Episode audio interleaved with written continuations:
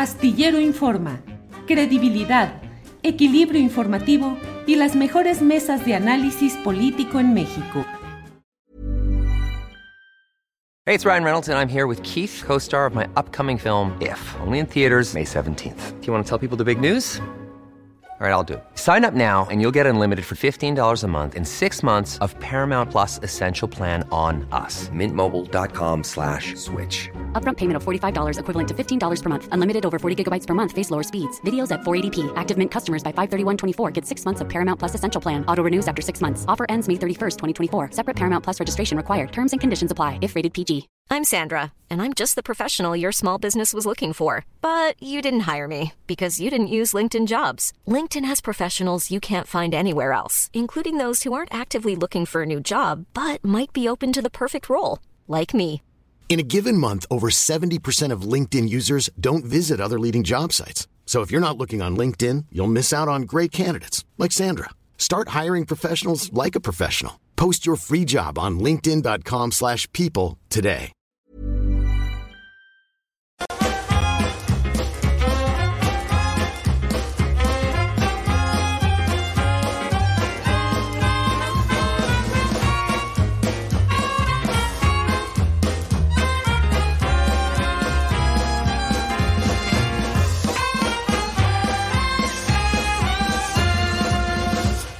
Viernes 21 de abril y ya estamos aquí en Astillero Informa, dándole las gracias por acompañarnos en esta emisión con información, con análisis, debate de todo en este viernes 21 de abril de 2023. Hay mucha información muy interesante y vamos a pasar de inmediato a lo que viene porque tiempo nos va a faltar.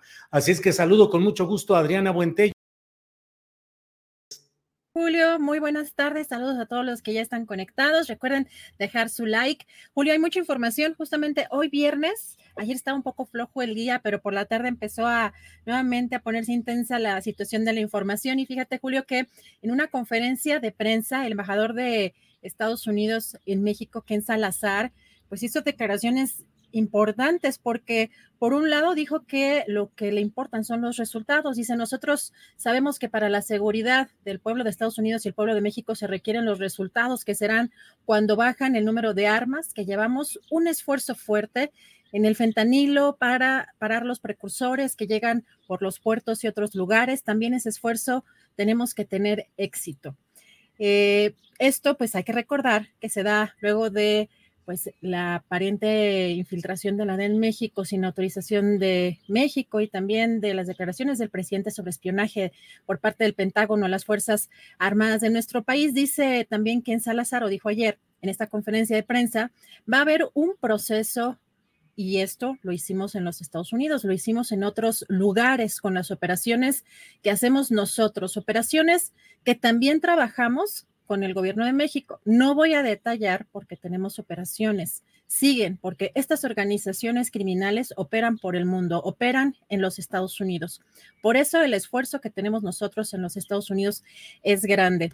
Bueno, pues un poco ambiguo, no sé si te parece algunas de las declaraciones que dio el embajador de Estados Unidos en México y hoy el presidente, después de la conferencia mañanera, hay declaraciones importantes en este evento, Julio, por el 109 aniversario de la defensa patriótica del puerto de Veracruz, tanto del titular de la Secretaría Marina como el presidente. Vamos a escuchar qué fue lo que dijeron. Como usted bien lo ha dicho, señor presidente, a México se le respeta. México es un país libre, independiente y soberano. Aquí manda el pueblo de México. En memoria de los héroes del 21 de abril de 1914, la Secretaría de Marina Armada de México refrenda un respeto absoluto a las decisiones de nuestro pueblo.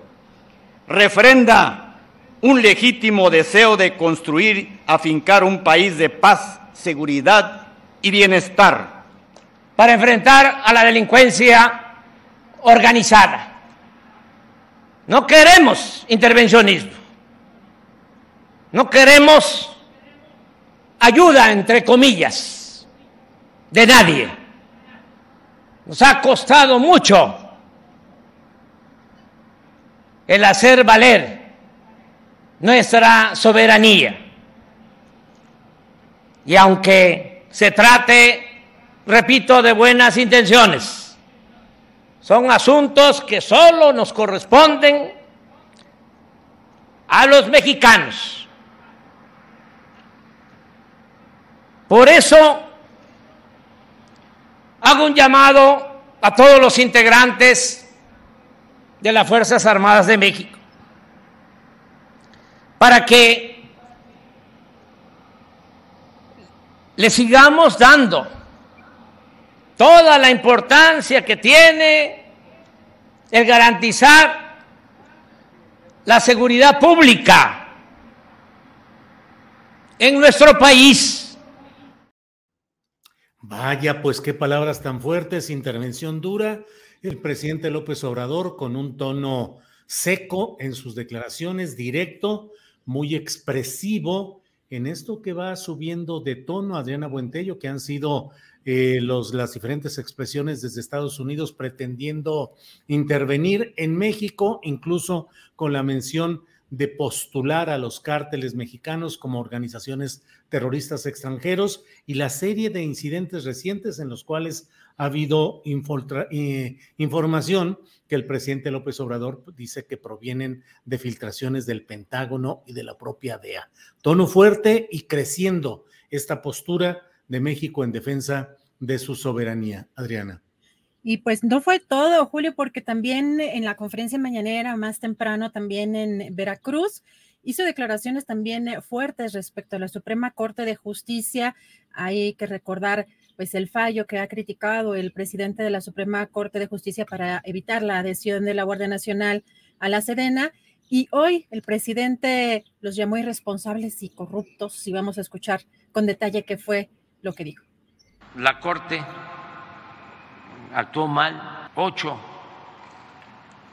ministros resolvieron con criterio político, no con criterio jurídico y no les importó el daño que pueden ocasionar al impedir que la Guardia Nacional dependa de la Secretaría de la Defensa, porque lo que resuelven es que la Guardia Nacional continúe como estaba la Policía Federal de los tiempos de Calderón y de García Luna.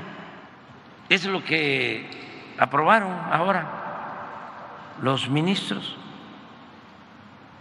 Y claro que nosotros no vamos a permitir que la Guardia Nacional caiga en el desorden, en la indisciplina, mucho menos en la corrupción y que se destruya como sucedió con la Policía Federal, que se pudrió que ahora que las cosas han cambiado ya, ya no es Genaro García Luna, es la secretaria Rosa Isela, usted mismo ha dicho, pues es otra cosa, definitivamente. Sí, pero no es eh, que me preocupe ahora. Me preocupa, claro, quién manejó esto antes, García Luna. ¿Quién otro? Chong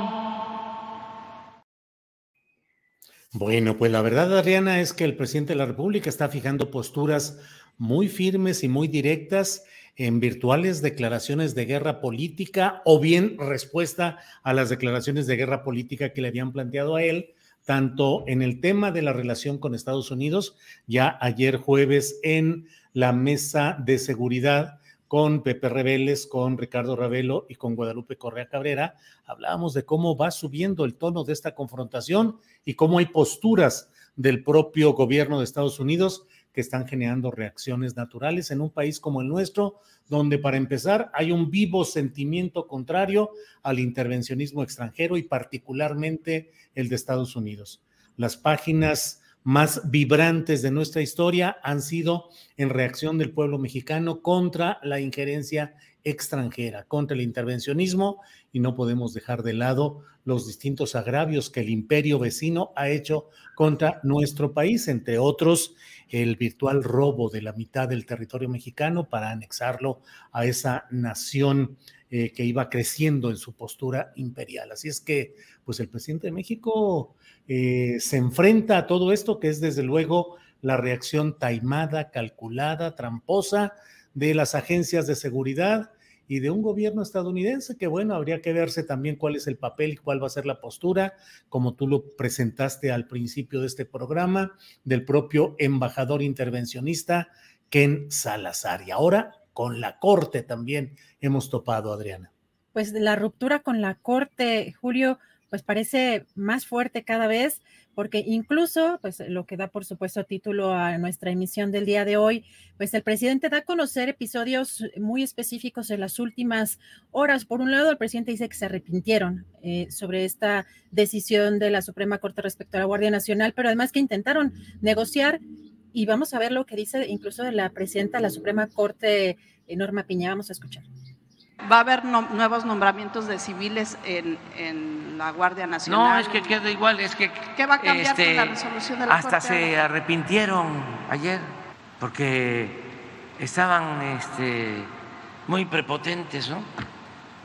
Pero la gente está en contra de ellos, porque ya no es el tiempo de antes. Pero ¿cómo se acata, digamos, la resolución? No se puede acatar porque entra en vigor hasta enero del año próximo. O sea, en teoría sería un proceso. Se arrepintieron. O sea, en vez de que eh, ordenaran que entrara en vigor de inmediato, empezaron ahí hasta mandándonos a decir que por qué no se negociaba para que entrara en vigor después. No, les dije al secretario de Gobernación y a la secretaria de seguridad pública. No, ¿sí? nada de negociación. Eso tiene que ver con la dignidad. Nosotros no hacemos acuerdos en oscurito. ¿Quién mandó ese mensaje? La presidenta y este, otros ministros. ¿Que entrara en vigor después de sí, enero? Sí, sí, que querían. Les dije, ni les contesten el teléfono. Ni les contesten el teléfono. Y les dije, no quiero ningún enjuague, ya no es el tiempo de antes, porque quiero enviar la iniciativa de reforma a la Constitución, porque quiero que sea el pueblo. Y todavía voy a decir otra cosa, porque esto antes se callaba.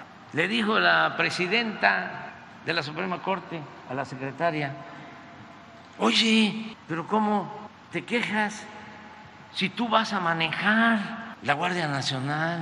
Politiquería ramplona, abriéndole ¿no? el apetito para que ambicionara ser ella la que manejara la Guardia Nacional. ¿Qué le contestó? Le dijo, no, es que es un asunto mío. Pues eh, mira, la verdad es que el presidente de la República, por aquí lo dicen incluso en el, en el chat, dice hasta de corridito, está hablando rápido, directo y concreto. Eh, pues la verdad es que se le ve al presidente en una posición muy enérgica. Eh, es contra la Corte 8, contra la Corte 8, contra los ocho ministros que votaron por devolver a la Guardia Nacional al ámbito de la Secretaría Civil y no en la Secretaría Militar de la Defensa Nacional. Duro y preciso el presidente. ¿Cómo lo ves, Adriana? Julio, pues hace realmente creo que pocas veces, más bien pocas veces he visto al presidente como no puedo decir enojado, pero sí de manera muy insistente, eh, digamos que quizá molesto en estas últimas semanas, después sobre todo de este fallo de la Suprema Corte en estos últimos días y en estas últimas horas, insistir sobre un tema de la Suprema Corte de Justicia, pero que además eh, hace mm, revelaciones interesantes sobre pues las actuaciones en particular de la presidenta de la Suprema Corte de Justicia de la Nación y cómo se acerca a la secretaria de Seguridad Ciudadana Rosa Isela Rodríguez. Creo que es eh, revelador el cómo eh, pues eh, se negocian o cómo buscan eh, acercarse los poderes y esta es la forma del presidente también de pues de exhibir esas, esas actuaciones. Así que pues importante lo que está sucediendo. El presidente apela, por supuesto, a que el próximo año van a tener en el Congreso mayoría calificada que le pueda dar pues, esta, la aprobación de esta reforma que, que mandará. Insisten que no la va a mandar todavía, sino hasta, hasta entonces y pues vamos a ver cómo caminan las cosas de aquí a, ese entonces. Por lo pronto, lo que anunció es que van a recorrer, por supuesto, el, país, tanto la secretaria Rosa Isela Rodríguez como pues eh, el titular de la Sedena precisamente para anunciarles a, pues, a los elementos de la Guardia Nacional que las condiciones, eh, sobre todo se entiende y lo había dicho ayer también, eh, hoy lo repitió, que no van a cambiar. incluso mencionó que ganan los elementos de la Guardia Nacional más que los de la CEMAR y, los de la Sedena, Julio. Sí, ahí hay un tema administrativo delicado, porque desde luego el punto está en que los militares que han sido transferidos a la Guardia Nacional, pues eh, eh, desean y quieren estar en el estatus laboral, administrativo y de prestaciones que corresponde a su rango castrense. Y al devolverlos a la Secretaría Civil de Seguridad y Protección Ciudadana, pues corren el riesgo de perder ese estatus laboral, salarios, prestaciones, beneficios. Y bueno, pues aquí se está está lanzando el presidente de la República la apuesta de que en 2024 haya tal continuidad de Morena en el poder y tal mayoría suficiente en las cámaras legislativas que echen abajo esta resolución de la, de la Corte que Adriana, hay que decir que el propio presidente dijo, no se puede acatar, no se va a acatar. Y entonces ahí puede seguir este jaloneo en el cual pues creo que pueden intentar los grupos eh, jurídicos lo que en otros países ha sucedido, intentar el golpe judicial, la guerra judicial, estableciendo una serie de resoluciones que pretendan sancionar al presidente de la República por no cumplir, por no ejecutar la instrucción que ha dado la Suprema Corte y creo que también ahí habría una movilización social, pues pienso que parecida a la de la defensa de López Obrador frente al desafuero foxista, creo que también se está entrando a ese terreno. Hay muchas perspectivas, Adriana. Muchas cosas que analizar, eh, también el por qué el presidente incluso confía más en, el ejército, en la propia secretaria o la Secretaría de Seguridad Ciudadana, también se lo preguntaba en la reportera, y pues el presidente mencionaba que no le preocupaba ella directamente, sino en el futuro. Y pues también vale la pena preguntarse si en el futuro no también es eh, pues preocupante lo que pueda venir de parte del ejército. Pero eh, Julio, no sé si te parece, eh, platicamos un poco antes de que entremos en entrevista con nuestro colega Francisco Cruz sobre lo que pasó en el debate ayer en el Estado de México. No sé si lo viste cómo, o cómo lo viste, Julio. Bueno, estaba haciendo la tal videocharla a las nueve de la noche, entonces solo lo vi antes, pero a mí me pareció un debate plano, sin chispa. La verdad es que discursivamente no es una eminencia la profesora Delfina Gómez, pero tiene pues un estilo y una postura suave, tranquila, que eh, supera ese tipo de, de, problemas, de no tener una actitud de una lideresa fuerte, combativa discursivamente. Por el otro lado, Alejandra del Moral, que tiene una mejor articulación discursiva, pero no tiene credibilidad. Y el punto polémico que es la actuación de la moderadora, que parecía cargada intencionalmente a, a criticar u objetar o poner objeciones a la fluidez declarativa de eh, la profesora Delfina Gómez y no tanto de Alejandra del Moral. Que la interrumpía, ¿no? Constantemente, no la dejaba terminar, pero fíjate que a mí me parece interesante después de, eh, en primeras, lo que es cierto, y hay que también reconocerlo, es que no ha dado muchas entrevistas, o eh, prácticamente no ha dado entrevistas Delfina Gómez, y que sí es particularmente lo que su área de oportunidad, por decirlo de alguna manera, la parte de la fluidez o la oratoria, que no es precisamente su fuerte, pero hoy, bueno, ayer eh, la vi un poco más articulada, sobre todo en algunas, eh, en algunas secciones o en algunas, eh, en algunas partes en donde tendría o tuvo que explicar sus propuestas. sobre todo que ayer tocó un tema que es fundamental en el Estado de México, que es la violencia de género. Y lo que es cierto también es que la, candidata de la Alianza Va por México, Alejandra del Moral, eh, pues sí es más, habla más fuerte, habla más fluido, pero yo no encontré en sus propuestas mucha sustancia. Yo veo que eh, por, lo, por lo menos en el caso de la maestra eh, Delfina Gómez, había una profundidad un poco mayor en el tema de violencia de género, de ver las causas y no solamente en enfocarse en lo que era una policía de género, que eh, pues mencionaba también la propia candidata Alejandra del Moral. Pero lo que sí, Julio, vamos a ver eh, al principio de, este, de este debate y vamos a escuchar estos, estos segmentos que cortamos para, para el programa. Pues la verdad es que le pegó fuerte a la maestra Alvina Gómez, sobre todo con el tema de la corrupción. Vamos a escuchar qué fue lo que pasó en este primer segmento. Delfina, no hay peor acto de corrupción que robarle su dinero a los trabajadores. Y eso es lo que tú hiciste. Aquí está. No es algo que diga yo, es algo por lo que ya fuiste juzgada y por lo que fuiste declarada culpable. ¿Con qué cara, con qué calidad moral podemos venir o puedes venir a hablar de combate a la corrupción? Tú representas la corrupción, pero te tengo una buena noticia. Aquí en el público ahí están gente de Texcoco a las que tú le robaste el salario que era para sus familias y sería una muy buena oportunidad para que les pidas perdón y les expliques qué hiciste con el dinero de su salario. Entre sus propuestas encuentro cero impunidad ante los delitos que cometan los malos servidores públicos. No puedo dejar de notar que en su caso en específico, cuando fue alcaldesa de Texcoco, me remito a este, a este, fallo del Tribunal Electoral que acabó multando a su partido, a Morena, al determinar que hizo un cobro a los sueldos de los trabajadores de la alcaldía con fines partidistas sin que todos estuvieran de acuerdo. ¿Por qué deben los mexiquenses creer que como gobernadora va a haber cero corrupción e impunidad si como alcaldesa está documentado este cobro? Sí, mira, qué bueno que lo, me da la oportunidad de aclararlo. Efectivamente, se ha dicho mucha mentira, se han estado increpando muchas situaciones acerca de mi persona. Yo lo que único que quiero aclarar es que la gente que me conoce, los ciudadanos que me conocen, mi familia que me conoce y mis amigos que me conocen saben quién es Delfina Gómez. Pero esto fue un fallo del tribunal, esto no es una un fallo, cosa mediática. Si lo, si, lo, si lo analizas, fue un fallo que se hizo efectivamente a un partido, no a una persona. Exacto. Entonces, la multa fue para el partido Moreno. Yo, creo que ahí es donde empieza el error. Eh, decía, eh, se decía, es que la maestra, por mi mano no ha pasado nada y yo insisto y digo, demuéstrenlo.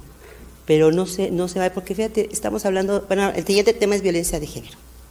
Entonces. Y de, no, o sea, mi, mi respuesta es: yo no tuve ninguna, ninguna situación. Si hubo una sanción a un partido, se tuvo que proceder a lo que, a lo que se tenía que proceder legalmente, pero que no se confunda.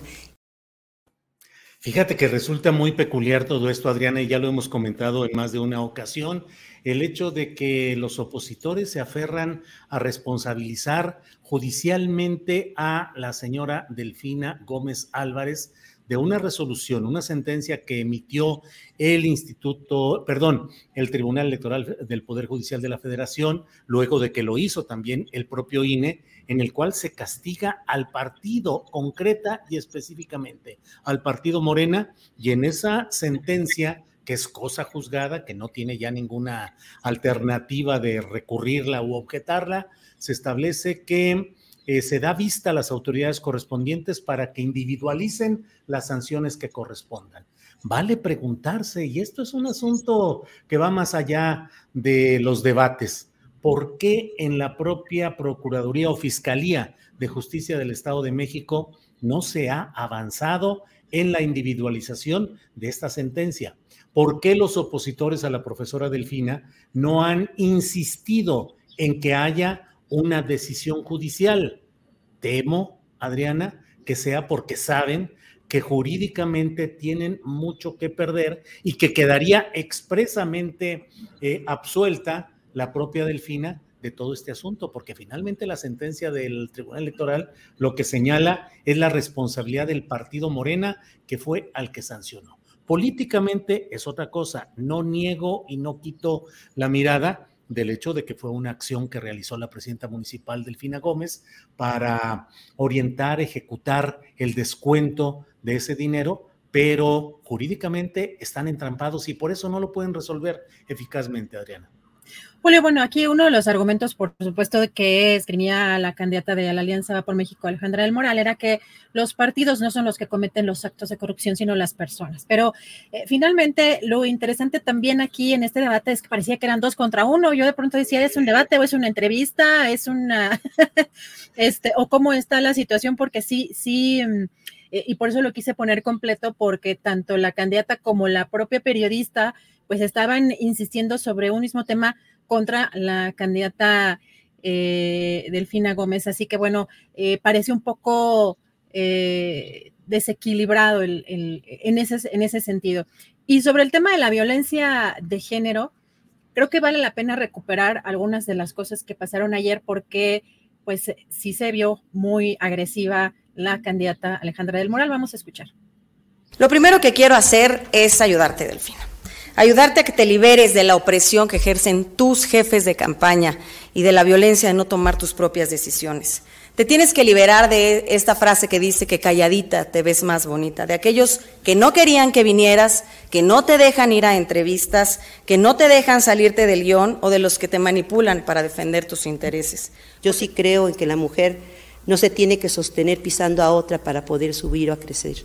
Yo sí creo en la mujer más agua, en la otomí, que día con día lucha, pero que también sabe respetar los derechos y sabe respetar la dignidad de las otras mujeres. A lo largo de mi carrera he entendido que a la gente no le importa si somos de izquierda o de derecha.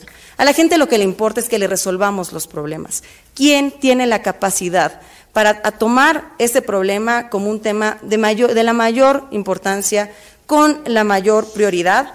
Y podamos sacar adelante a las mujeres mexiquenses. En este tema de violencia de género, primero es un tema que yo lo tengo dentro de un eje transversal. Lo tomo un eje transversal porque tiene que considerar todas y cada una de las áreas y cada una de las secretarías y cada uno de los sectores para poder atender este problema. No solamente es una cuestión de justicia, sino también es una cuestión de educación, es una cuestión de cultura, es una cuestión de tener esa empatía con las mujeres, del trabajo, del empleo, de economía, de cultura, en fin. Bien, pues eh, tú tienes una opinión más eh, definida sobre este. Sí, Julio, oye, que no nos importa si somos, si, los partidos son de izquierda o de derecha, perdón. creo que sí, creo que sí nos importa que, que nos, o sea, que lo que buscamos es que nos resuelvan los problemas. La visión que tiene, pues, eh, pues muy paternalista, ¿no, Julio? O sea, como, como eh, digo, a, mí me parece realmente muy preocupante que en un país, en un estado como el Estado de México, con tantos, con un alto índice de feminicidios, que no se entienda lo que es la violencia de género y, lo, y la relación también que incluso tiene eh, pues el ser de izquierda o el ser de derecha, porque por supuesto que en medio están muchísimos derechos para las mujeres. Así que, bueno, a mí me pareció impresionante esa declaración que me parece, pues no sé si aberrante nada más, eh, o falta de conocimiento, o, o, que realmente es gente que no le importa más que el poder, pero pues creo que sí, el tema de ideología y sobre todo en términos de política, creo que sí es muy relevante. Eh, y sobre todo, cómo empieza la, esta candidata también a atacar, eh, pues como si realmente pues fuera un, pues un títere de Delfina Gómez y que la estuvieran manejando y cómo la está buscando exhibir en este, en este debate y cómo le, también le responde la propia Delfina Gómez el pues que ya no cree que las mujeres tengan que estar avanzando pisar unas sobre otras, ¿no? Creo que también es, fue una especie de cachetada con, con guante blanco, me parece a mí. Y finalmente vamos a ver cómo cierran, cómo cierran este debate, porque pues también es cierto que en las encuestas, pues a Alejandra de Moral no le favorecen, incluso también en, cómo, en quién ganó el debate, eh, por más que algunos han querido, eh, algunas encuestadoras han querido poner a Alejandra del Moral, pues eh, hay pues un número importante también de estas encuestas que dicen que Delfina Gómez ganó. Vamos a escuchar qué fue lo que pasó en estos últimos segmentos. Y tú, Delfina, cuando fuiste secretaria de Educación, cerraste las escuelas de tiempo completo y las estancias infantiles. Cerrar las escuelas de tiempo completo y las estancias infantiles no solo es un error, es una traición a las mujeres que trabajan. Eh, la candidata del PRI, pues se ha pasado todo el debate atacando, calumniando. ¿Y saben qué? Pues la entiendo. Entiendo su desesperación. Está 20 puntos abajo en todas las encuestas. Y no debe de ser nada fácil saber que será la responsable de entregar el gobierno del Estado de México al pueblo después de 100 años. Se acabó la corrupción del PRI. Pues eh, el cierre creo que es eh, un punto muy concreto de la profesora Delfina. Yo creo que más allá de, los, de las encuestas de opinión que siempre se prestan a eh, escepticismo, susceptibilidades o confirmaciones en la práctica. El hecho concreto es que a mí me parece que la priista desaprovechó la oportunidad de mostrarse propositiva, analítica, fuerte, deslindarse ella de la enorme corrupción histórica del PRI y de la injusticia propiciada en el Estado de México, como no le era posible, porque ella proviene de esa matriz y forma parte de esa escuela política, pues entonces hubo estos zigzagueos que por más bien pronunciados que fueran, por más eh, aire de valentía, que es eh, el, la etiqueta que ella pretende mencionar, creo que no cambian el sentido de las tendencias electorales que ya se marcan. La profesora Delfina Gómez, que insisto, desde mi punto de vista, pues es una mujer que eh, se expresa con tranquilidad, sin, sin, excesos oratorios, sin ruidos, sin estridencias, eh, pues se mantiene, creo yo, que no, no la afectó el tema de lo de Texcoco y los descuentos salariales y creo que las cosas siguen iguales y creo que en términos generales sigue predominando la aspiración ciudadana en el Estado de México de ver un cambio en la política de 100 años casi de una misma escuela, hoy con el nombre del PRI, pero durante casi 100 años ha sido casi lo mismo. Yo creo que no, creo que le fue bien en cuanto a que no perdió la compostura frente a ataques y que también la otra candidata no, tenía realmente mucha sustancia en las, en las propuestas, pero pues también, por supuesto, tiene pues algunos de los señalamientos y el paso que tuvo por la CEP, pues hicieron eh, pues mucha mella también en algunas de las cosas, sobre todo lo que decía eh, en las estancias infantiles, eh, por ejemplo, ¿no? Y pues ya veremos qué sucede en las próximas semanas, porque al parecer pues en las encuestas pues no hubo eh, o no habrá diferencia. Si te parece, Julio, además ya estamos aquí listos con nuestro querido compañero Francisco Cruz para analizar precisamente este tema.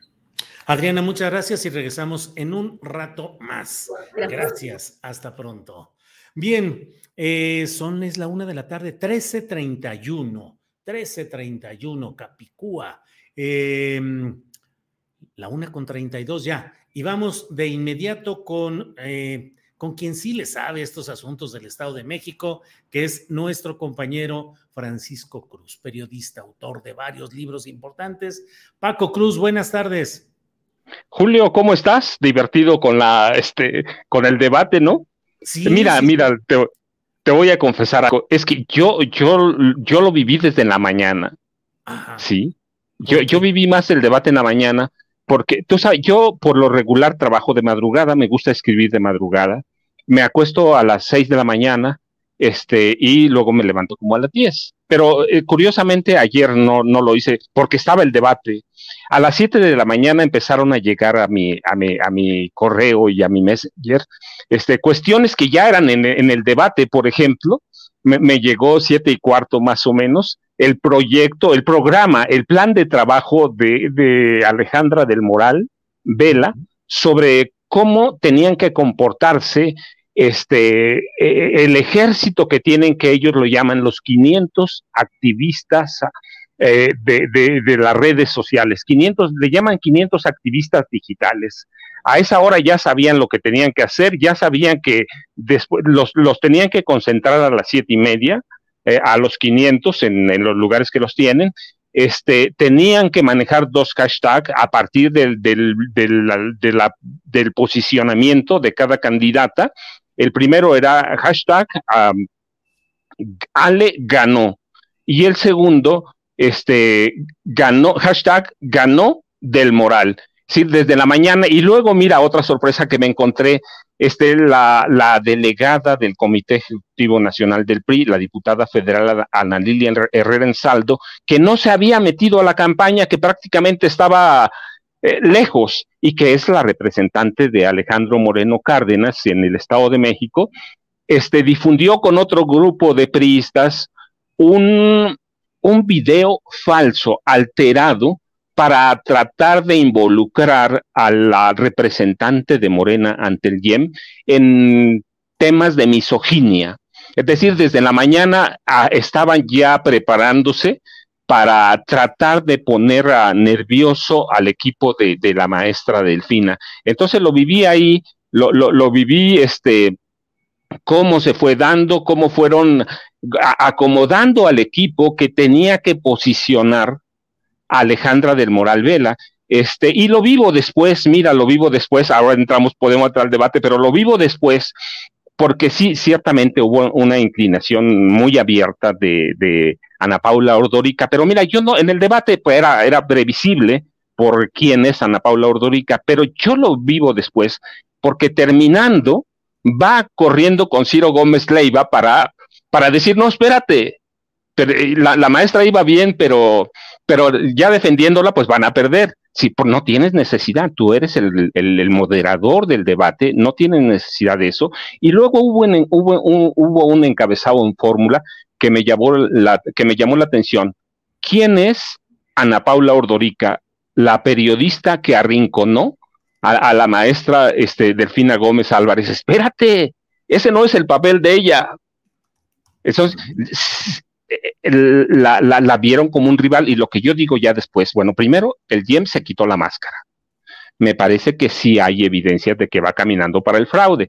Luego las redes sociales empezaron a difundir cómo este, hicieron trampitas con el tiempo y, eh, este, eh, desde el GEM y, este, y, y eso te va dando y luego veo que hay en esencia hay un ataque en pandilla porque Ana Paula Ordorica estudió muy bien a la maestra y está bien, está bien, pero no estudió Alejandra del Moral que fue involucrada en dos fraudes, uno por 150 millones de pesos, otro por 500 millones en entrega de unidades habitacionales y ella ella fue secretaria de Desarrollo Social, así que sabe cómo está la pobreza en el Estado de México, sabe por qué no, ha por qué no han funcionado los programas que se han puesto en marcha desde, desde el gobierno del Estado de México. Entonces, estudió a una persona, pero no estudió a la otra y le abrió muy bien. Y mira lo otro que es muy frívolo, como que, primero, eh, Alejandra llegó como muy sobrada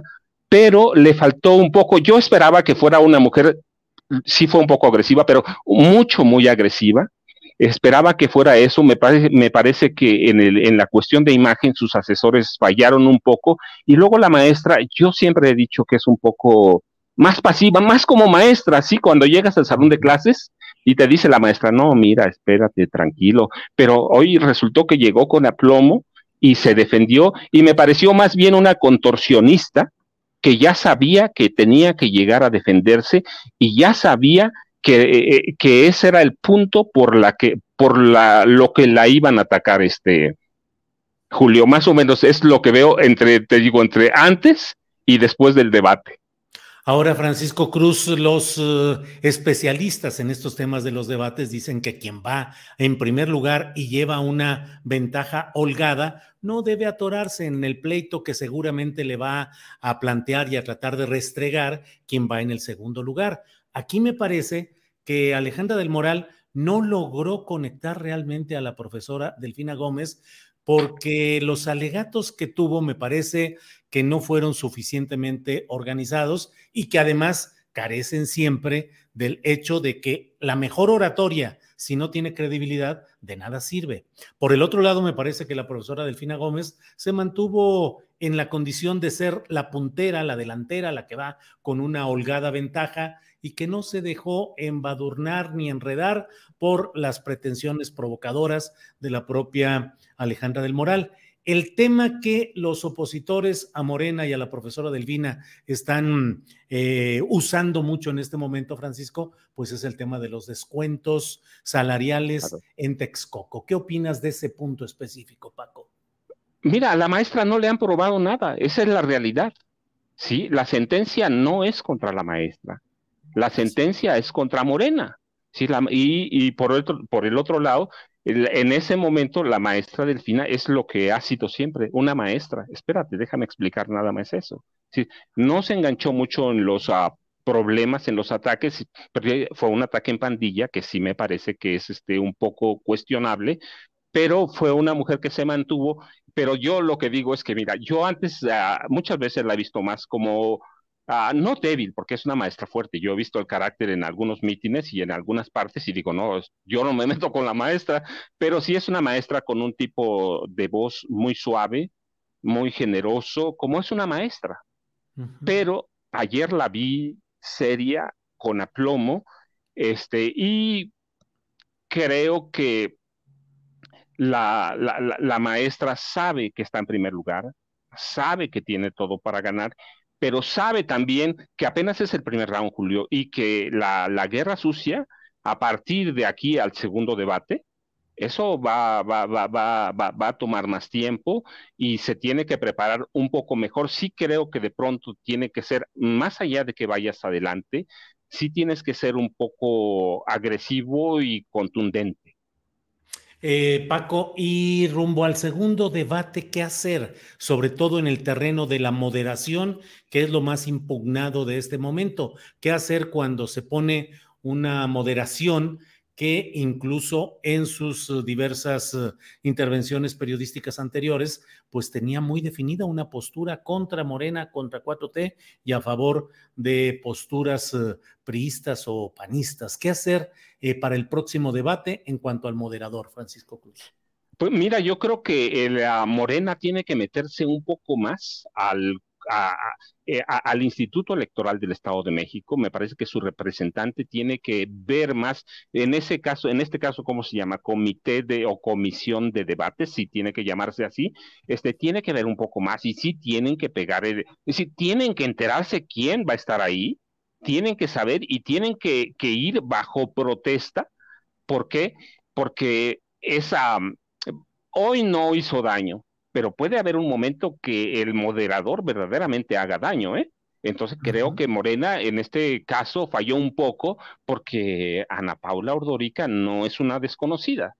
Este es una mujer que, mira, yo la recuerdo mucho en, fotos con Peña, por ejemplo, en presentaciones con Peña, algunos artículos de ella, este, con Alfredo del Mazo, su, su posición contra Morena, contra López Obrador, son abiertas sí creo que tienen que, eh, meterse más en el IEM. Yo te había comentado que yo todavía guardo, guardo testimonios de los comicios de 2017 cuando eh, se coordina y cómo se orquesta el fraude electoral a través de, los comités municipales, no, todos, no son 6.570 y tantos, pero este, Morena fracasó en eso, ¿por qué? Porque lograron meterle urnas, no rellenarlas, urnas llenas. Entonces hay que meterse en el comité, este, eh, en el Instituto Electoral de Estado de México, pero en, el, en, la Secretaría Ejecutiva hay que saber quiénes son, a dónde están. Mira, ayer recibí, yo te decía, por eso viví el debate desde antes. Este, tengo los testimonios de dos personas que van a ser presidentes de casilla y ya los llamaron en el PRI para hablar con ellos este, y les están proponiendo que el último día, un día antes de las elecciones, se reporten enfermos de tal mm. forma que, que, el PRI tenga la, el control de esas casillas. Creo que tiene que estar Morena, está muy metido en el Consejo Electoral tiene que estar metido en, los, en las otras comisiones. ¿Por qué? Porque te digo, este, esta vez no, no hizo daño pero puede hacerle daño con alguna cosa en, en, en, el debate, en la, en la conducción y, es ah, una elección en la que el PRI de veras, yo sí lo veo organizado, ciertamente lo veo desesperado, veo a Alejandra del Moral desesperada y eso es producto de lo que yo te decía que su, su, su asesor de imagen Ayer falló un poco, tenía que, ir más tranquila. No sé, yo no soy asesor de imagen, pero ayer que la vi, digo, esa no es la mujer que yo conozco, que he visto en algunas otras partes. Este, la vi la, la, semana pasada, estuvo en San Mateo Atenco y me acerqué a verla. Yo no la vi así. Entonces, pero bueno, eso es, hay que meterse más en las comisiones, hay que meterse, creo que Morena está confiando mucho en el Consejo Electoral y yo digo que el Consejo Electoral ayer dio la muestra de que puede actuar en pandilla, que va a servir al PRI, que va a, seguir, va, a servir al gobernador y que si no se, se ponen las pilas, pues viene otra vez el, eh, la coordinación de un fraude a través de, del debate de, de, los comités municipales seccionales. Si sí está trabajando el PRI, tienen que entenderlo, sí se está moviendo y eso tienen que detectarlo mucho antes. La maestra llegó ayer tranquila porque, bueno, pues tampoco dio para mucho, ya, ya sabía que era lo de Texcoco, Texcoco este, pero hay que ver cómo va a ser el próximo debate, este, Julio. Eh, Paco, ¿cómo irá el reacomodo interno de fuerzas en el Estado de México? Luego hemos platicado en otras ocasiones de cómo podría darse una... Eh, pues eh, poca participación del parte de Higinio Martínez, que ha sido ahí un poco reticente a la integración general, qué tanto hay pugnas internas de Morena o ya se irán afinando rumbo a la elección.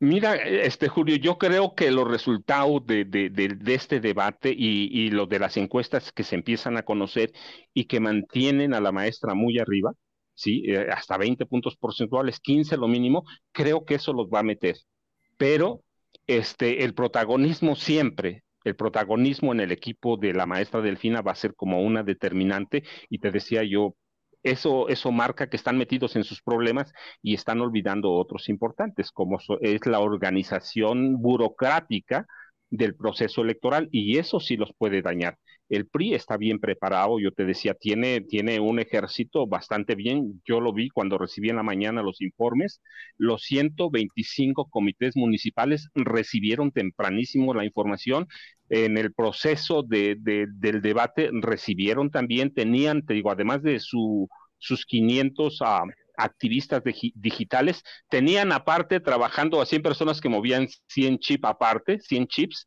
este, y Morena tiene que dejar un poco el protagonismo, pero creo que esto los va a reacomodar. El debate no, no va a cambiar nada, la, la, por lo menos las estadísticas o por lo menos las tendencias de votación, y eso los va a reacomodar con la maestra.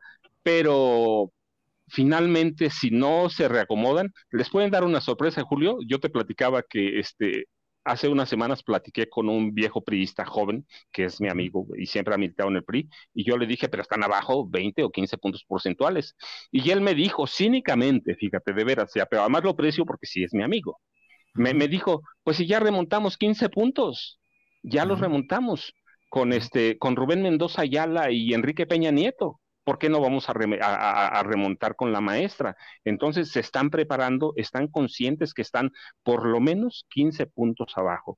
Y, y, y, las broncas adentro del equipo de la maestra Delfina, los protagonismos, si no los arreglan, mira que les dan un susto, ¿eh, Julio? Sí, sí, sí, Paco. Y el papel del gobernador de Alfredo del Mazo, que siempre hay la especulación respecto a si canjeará su suerte personal eh, de que no haya persecución o castigo, eh, cediendo la plaza, o tú crees que eh, realmente está metido a fondo en la defensa y la promoción del PRI con todas estas artimañas y con todo este ejército electoral y con un PRI, me llama la atención, dices, un PRI desesperado, pero organizado, que no sé Paco, pero puede ser doblemente peligroso. Mira, yo no creo que Del Mazo es un tipo muy pasivo, no, no es ahora. Yo lo conozco, mira, eh, eh, en 81 yo cubría la gubernatura de, yo era jovencito todavía, no quiero decir que soy viejo, pero sí soy viejo este Julio, este, yo cubría la gubernatura y, y lo conocí niño con su papá, con Alfredo del Mazo González, y siempre fue así, sí, muy tranquilo, muy pasivo, con Peña cuando Peña lo ordenó retirarse de la contienda en, en, en 2011, lo hizo sin protestar. No es, decir, no es un tipo estridente, pero está apoyando a Peña, es su primo, lo hizo gobernador, lo hizo funcionario, lo hizo secretario de Estado en el Estado de México, es decir, es un hombre que lo ha llevado. Y al único que le va a ser leal va a ser a Enrique Peña Nieto. Entonces va a defenderlo a su manera, no se va a bronquear con el presidente porque finalmente Alfredo del Mazo Maza no es eh, el tipo que se va a enfrentar. Así era su papá también, lo recuerdas, Alfredo del Mazo González.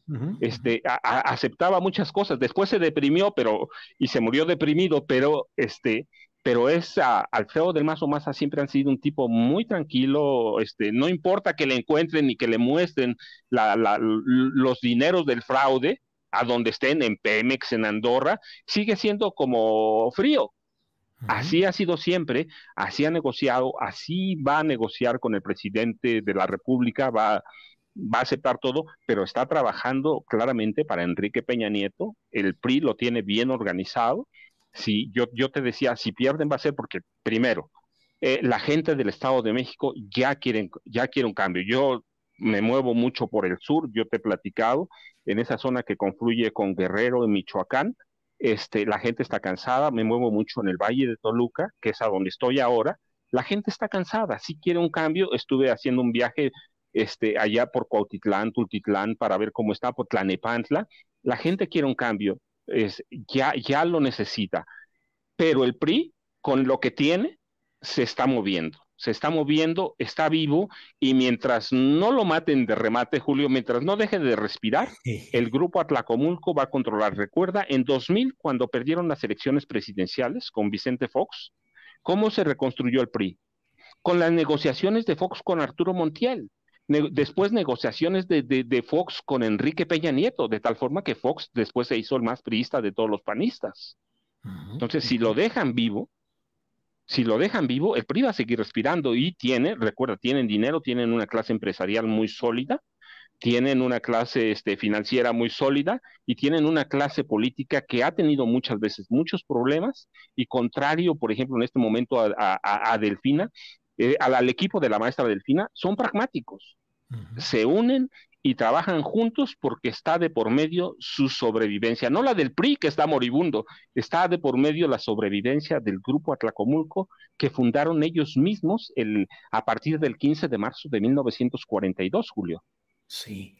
Eh, Paco, en esta serie de análisis que estamos haciendo, pues de la política, que como siempre se ha dicho, no es una ciencia exacta, tiene un espacio en el cual los antecedentes nos permiten ir perfilando la posibilidad de ciertos escenarios. Mucho se ha hablado de que hubo una actitud cuando menos pasiva de Enrique Peña Nieto eh, en la parte final de su administración para no pelear de frente, no tratar de operar electoralmente al estilo mexiquense o del PRI mexiquense contra el candidato López Obrador. Y el propio presidente López Obrador más de una vez ha expresado su reconocimiento a Peña Nieto porque no se metió en las elecciones, porque no actuó electoralmente contra el proceso que de por sí era abundante en votos a favor de López Obrador, pero que pudo haber tenido eh, una pelea obstructiva y fraudulenta de parte del prismo mexiquense.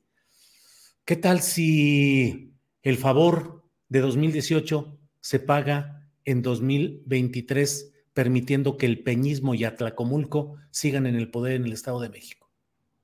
Mira, puede ser, puede ser, yo no, no, no, tienes tu razón, dice, siempre hay una ventana que hay que dejar abierta, las negociaciones políticas se, se, se, se, se cobran finalmente, pero mira lo que yo veo en este momento, es que Peña operó bastante bien, sí, el nombramiento de Alejandra del Moral Vela como candidata de, de, de, ah, del PRI al gobierno del Estado de México es, es netamente o 100% Peña Nieto.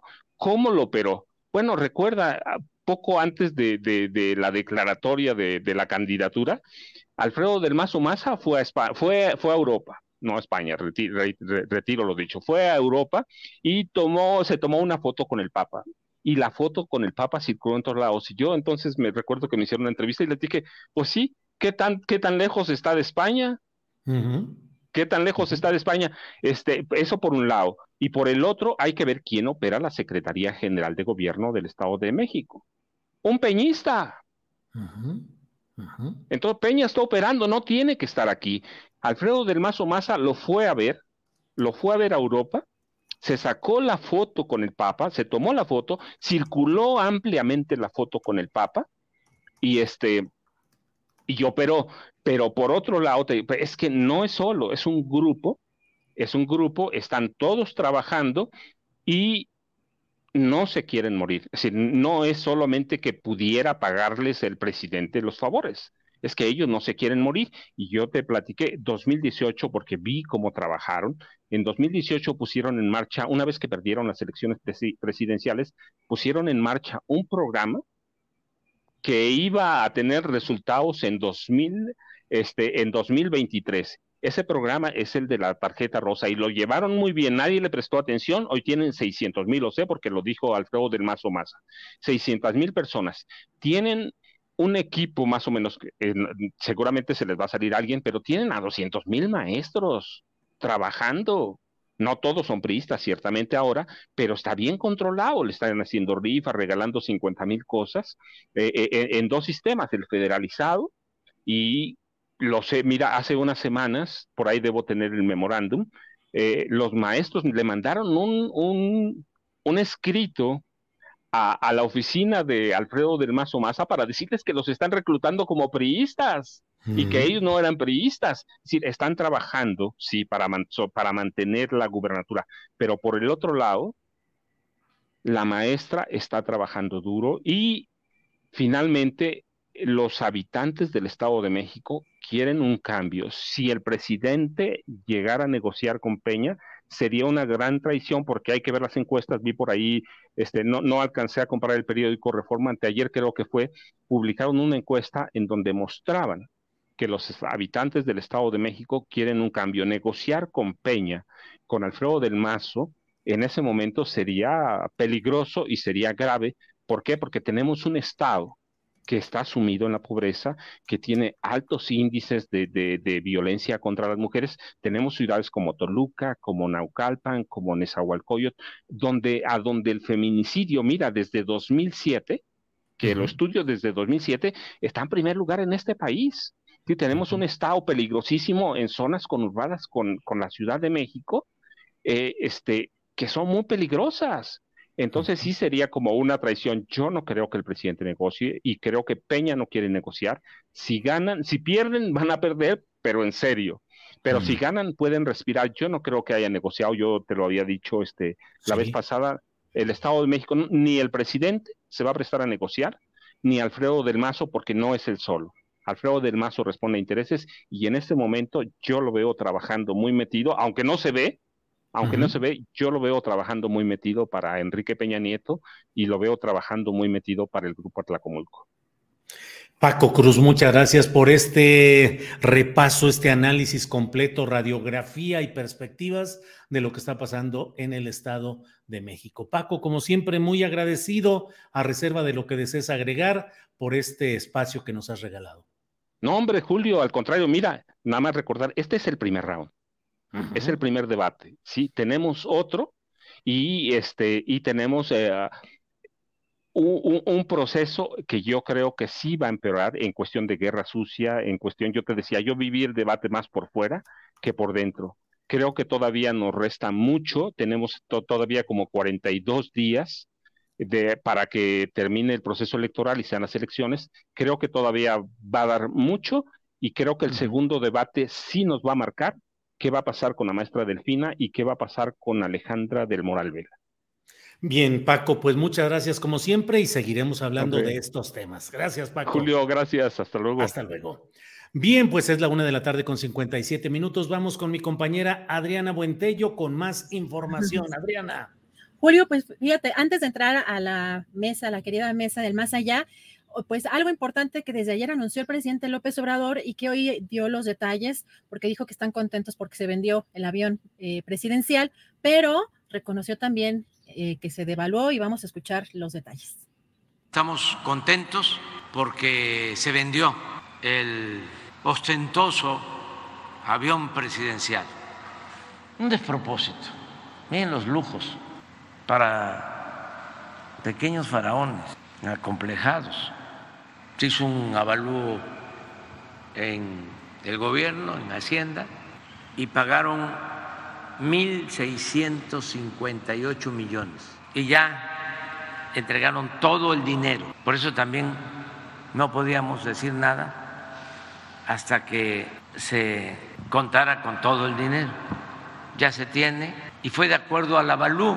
Una de las preocupaciones, porque teníamos varias, es de que el avión pues se fue depreciando en la medida de que fue pasando el tiempo. Eh, tuvo también una falla de origen en la fabricación, que salió desde el primer avalúo y eso le bajó el precio y fue creciendo también ese desperfecto. Pero bueno, el último avalúo que se realizó fue de 1.658 millones. Pues ya salió el avión, qué bueno.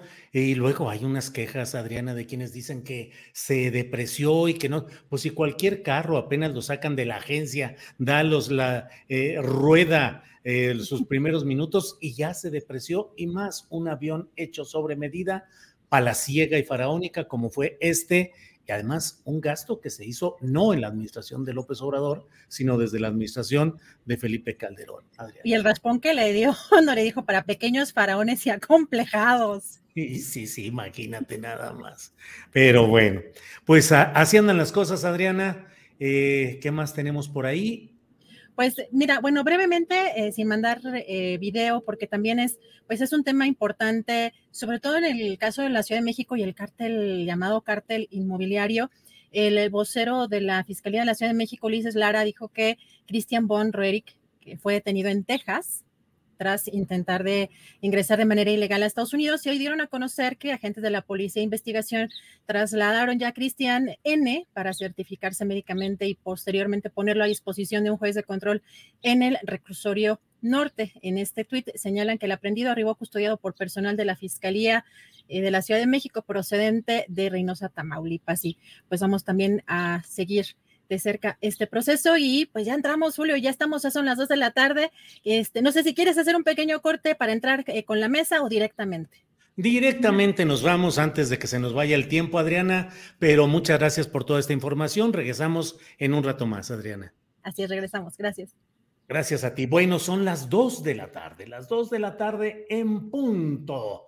Estamos ya listos para iniciar nuestra mesa, pero déjeme nada más comentarle que hay muchos eh, señalamientos aquí en el chat de toda índole. Eh, Marisela López, los que compraron para la rifa, los que lo hicieron para apoyar al presidente, no para ganarse el avión. Las cocheras no están para aviones, sí, Marisela López, acá en casa también un poco platicábamos y vacilábamos de, bueno, ¿qué vamos a hacer cuando tengamos aquí el avión estacionado afuera? Este, ¿Qué vamos a hacer y cómo vamos a invitar a nuestros amigos? ¿Cuánto va a costar subirlos a ese avión? Efectivamente, pero bueno, ya sabe usted cómo andan este tipo de cosas. Em, eh, Dolores Alemán dice, amo la mesa del más allá Ja, ja, ja. Bueno, eh, estás atrasado en noticias, el avión ya se vendió, le dicen a juguetes, bueno, saludos Julio, mi mamá y papá lo hicieron para eso, dice Marisela López. Eh, eh, mesa del más allá, dice Marta Villafuerte. Bueno, pues son las dos de la tarde con dos minutos y vamos a iniciar nuestra mesa del más allá. Permítanme entrar aquí con nuestro segmentito que ponemos en cada ocasión el de este viernes, en el cual tendremos, como siempre, la mesa del más allá. La mesa del más allá que como siempre está puesta. Por lo pronto vamos a entrar solo con Horacio Franco en lo que Fernando Rivera se acomoda. Vamos, uh, Andrés, ya con Horacio. Horacio, buenas tardes. Hola, hola. buenas tardes, querido Julio. Déjame ver. Ya está listo. Fernando, guau, guau, qué elegancia. ¿A qué se debe el sombrerito y todo, Fernando? Es que, eh, hola, buenas tardes, queridos. Hola, buenas tardes. Este, lo que pasa es que fíjese que estoy filmando un cortometraje y ando en personaje. me llamo, en este momento soy Felipe Silva y soy un viejo rockero, este, muy amargado y que quiere la fama como del lugar. Entonces hasta traigo el cabello lacio y ando en otro mood, pero aquí al pie del cañón en la mesa del más allá. Órale, Fernando, porque además, eh, pues hace una semana andabas en un ataúd en el cual con llamas y no sé cuántas cosas, supongo que en, ese, en este mismo cortometraje, Fernando. Así es, así es, tuve la increíble y loca oportunidad de estar en mi propio funeral eh, velarme a mí mismo, meterme al ataúd y luego salir del ataúd y echarme fuego, prenderme fuego a mi cadáver, algo que les recomiendo mucho, es una experiencia muy catártica y muy este, sanadora en términos espirituales. Pero no lo hagan sin la guía de Fernando Rivera Calderón, que ya tiene la experiencia. Niños, no lo hagan solos en su casa. Horacio Franco, ¿cómo estás, Horacio? ¿Cómo te va la semana? Pues bien, bien, pues esta semana llena de, de, de, de, cosas, o sea, llena de, de injerencismos de Estados Unidos, de ovnis. Ahora estaba yo leyendo una, una noticia de que, de, que, de que hicieron una conferencia de prensa de, en el gobierno de Estados Unidos que están apareciendo ovnis en este, en este planeta y que ya van a tratar de aclarar que ya estamos, ya estamos este, preparados para un contacto extraterrestre. Se me hizo muy chistoso otra vez los ovnis, no sé si sea por como distractor o qué rollo, que de veras que se han aparecido muchos, no tengo idea, pero bueno, eso fue, aparte, bueno, todo el injerencismo de, Estados Unidos, lo de Ucrania, el presidente de Ucrania y la Jucopo y todo esto estuvo, pues está, está, está efervescente todo, ¿no? O sea, desde la desde el debate con, las, dos, las dos candidatas a las gobernadoras hasta la Corte de Justicia, hasta lo que, lo que los trapitos que le sacó al sol López Obrador en la mañana, a la Suprema Corte de que ni el teléfono les conteste.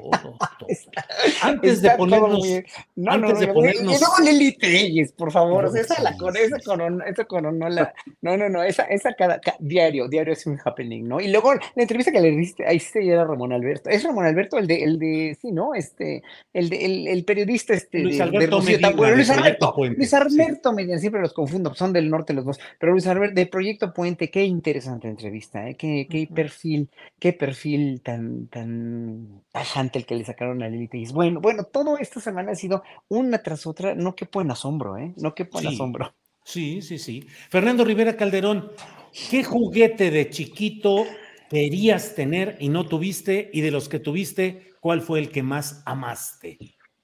Ah, bueno, pues eh, creo que nunca pude tener una autopista de, de carritos de, pues era un control remoto muy prehistórico, pero bueno, pues eran unas autopistas de una marca que se llamaba Scalectric y eran unas cajas enormes que armabas tu, pista y ahí tenías los carritos. Y casi todos mis amigos tenían unas super autopistas de, carreras y, a mí pues nunca se me hizo, creo que eran un poco caras. Este, y los muñecos que más amaba, bueno, los juguetes que más amaba eran mis muñecos, siempre eh, estaba con, me tocaban los de la Guerra de las Galaxias, mi Han Solo, mi Luke Skywalker, mi Chewbacca, este... Y ¿Hacías teatro con ellos? Hacía, sí, hacía de algún modo pequeñas eh, aventuras, construía bases, este, con los Kira Cero también, que eran otros muñecos que me gustaban mucho, y luego pues venía la catástrofe, siempre o se soltaba la manguera con, con un tsunami ahí en el jardín donde jugaba, eh, entonces sí, la pasaba muy bien con mis muñecos, eran mis mejores amigos y también tenía un árbol, eh, una hermosa jacaranda a donde me trepaba cada que mis papás me regañaban y subía muy, muy alto y ahí me quedaba. Y la verdad es que extraño mucho poder subirme a mi jacaranda a olvidarme del mundo material, Julio. Órale, muy bien, Fernando. Bueno, damos la bienvenida a nuestra compañera que ya está por aquí, Ana Francis Moore. Ana Francis. Hola. Hola, amigos, con la novedad, con la novedad de que no me puedo conectar con el internet del, ¿cómo se llama? Del Congreso. Uy. Que dice que no, que, que, que este sitio, que no, que no sé qué. Porque el internet del Congreso tiene sus sus, este, sus restricciones. mamonerías, con el perdón de mi francés, sus, restricciones. Pues bueno, aquí estoy haciendo maromas con mi teléfono, pero ahí estoy. Hola. Oye, pero ¿qué podremos ¿Qué habremos hecho para estar vetados en el, en el Congreso? O sea, ¿qué, hiciste, Julio? Exacto. No, cabe decir que no es Astillero, sino la plataforma de transmisión. Bien. Ana Francis, estamos hablando de tú, ¿qué juguete fue el que más quisiste tener y no tuviste de niña? ¿Y cuál de los que tuviste te gustó más? La casita del árbol, Julio, nunca la tuve y me daba muchísima envidia. ¿Se acuerdan de la casita del árbol? Que le bajaba un columpito. Creo que tenía, tenía la de esa, ajá, y la vaca, la vaca lechera que le ponías una pastilla y sacaba leche.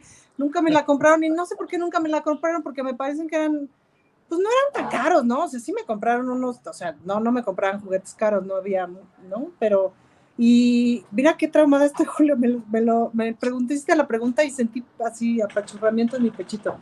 Y un disfraz de sheriff que había, que vendían en el súper, vendían unas cajitas de disfraces, no sé si se acuerdan. Sí, sí. Y este, y el de sheriff nunca me lo quisieron comprar. Era, no me acuerdo si era de sheriff o de vaquero, pero no me lo quisieron comprar, solo me querían comprar disfraces de niña y ese era de niño, pero, pero era una autoridad, o sea, ¿me explico? Sí. Ibas a andar con tu antifaz y con tu par de pistolas al cinto. No, antifaz no, porque eh, con, el, con, la, con el escudo, ah, con la estrellita que decía Sherry.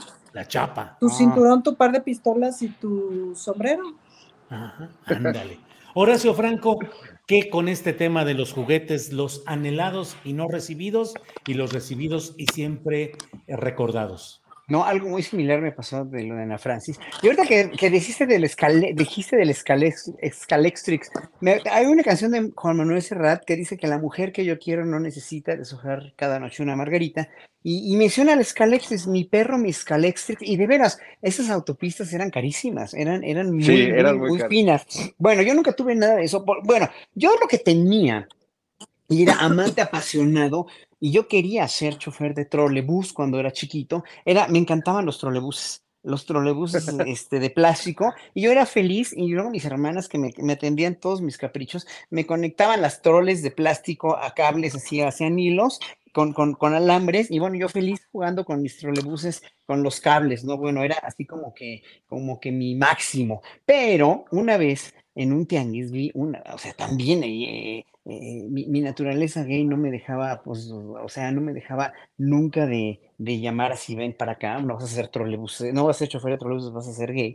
Entonces, en, un tianguis vi una vez una lavadora, una lavadora de plástico, así pues ahora sí que de, plástico, de las que vendían en cinco pesos, ¿no? Pero tenía sus rodillitos y tenía su tapita y me pareció tan bonita la lavadora, una lavadora de ropa con rodillos que bueno, les echo un berrinche a mi mamá y a mis hermanas porque iban con nosotros al tenis, porque no me quisieron comprar la mentada lavadora, que bueno, ¿para qué les digo? Y nunca la tuve. Entonces, bueno, ahora que cada, cada que veo una lavadora de rodillos de las viejitas, porque ya no existen esas lavadoras, nada más las venden en las tiendas del centro de la ciudad, yo creo, en, de veras en, en, en, este, en lugares muy apartados, pero pues me, me gustan porque de veras me evocan ese deseo de un juguete que nunca tuve, que fue la lavadora de rodillos. Pero él les echo un berrinche como pocas veces en mi vida. Tenía yo como cuatro años, pero bueno, ese fue el juguete que nunca tuve y que más anhelé. Bien, Horacio. Eh, Fernando Rivera Calderón, ¿qué interpretación psiquiátrica, psiquiátrica, sociológica o política tienes de un niño en Los Pinos eh, que le regala un avión a Enrique Peña Nieto? el avión. El, avión. Mira, hasta se quedó congelado Fernando Rivera Calderón. Es un truco que hace para pensar a ver qué responde ante la profundidad de la pregunta. Se hace pasmado, Julio, se hace Una dos. O a lo mejor ni siquiera se ha ido la imagen y se mantuvo, está mantenido así en. No, ya se fue, ya, ya, ya huyó, ya huyó. Ya está ahí. Acá estoy. No, que decía que regalarle algo a Peña, Nieto siempre es, eh, a un niño como Peña Nieto es una mala idea, porque es el clásico niño al que le dan muchos regalos y todos ya, ya no le entusiasman los juguetes porque tiene todos los juguetes. Y como no le han costado, porque pues yo, yo me imagino que nosotros éramos de los que teníamos que rogarle a nuestros papás, porque pues tampoco estaban así como con tanta lana para comprarnos todo lo que se nos antojaba, todo lo que veíamos con Chabelo.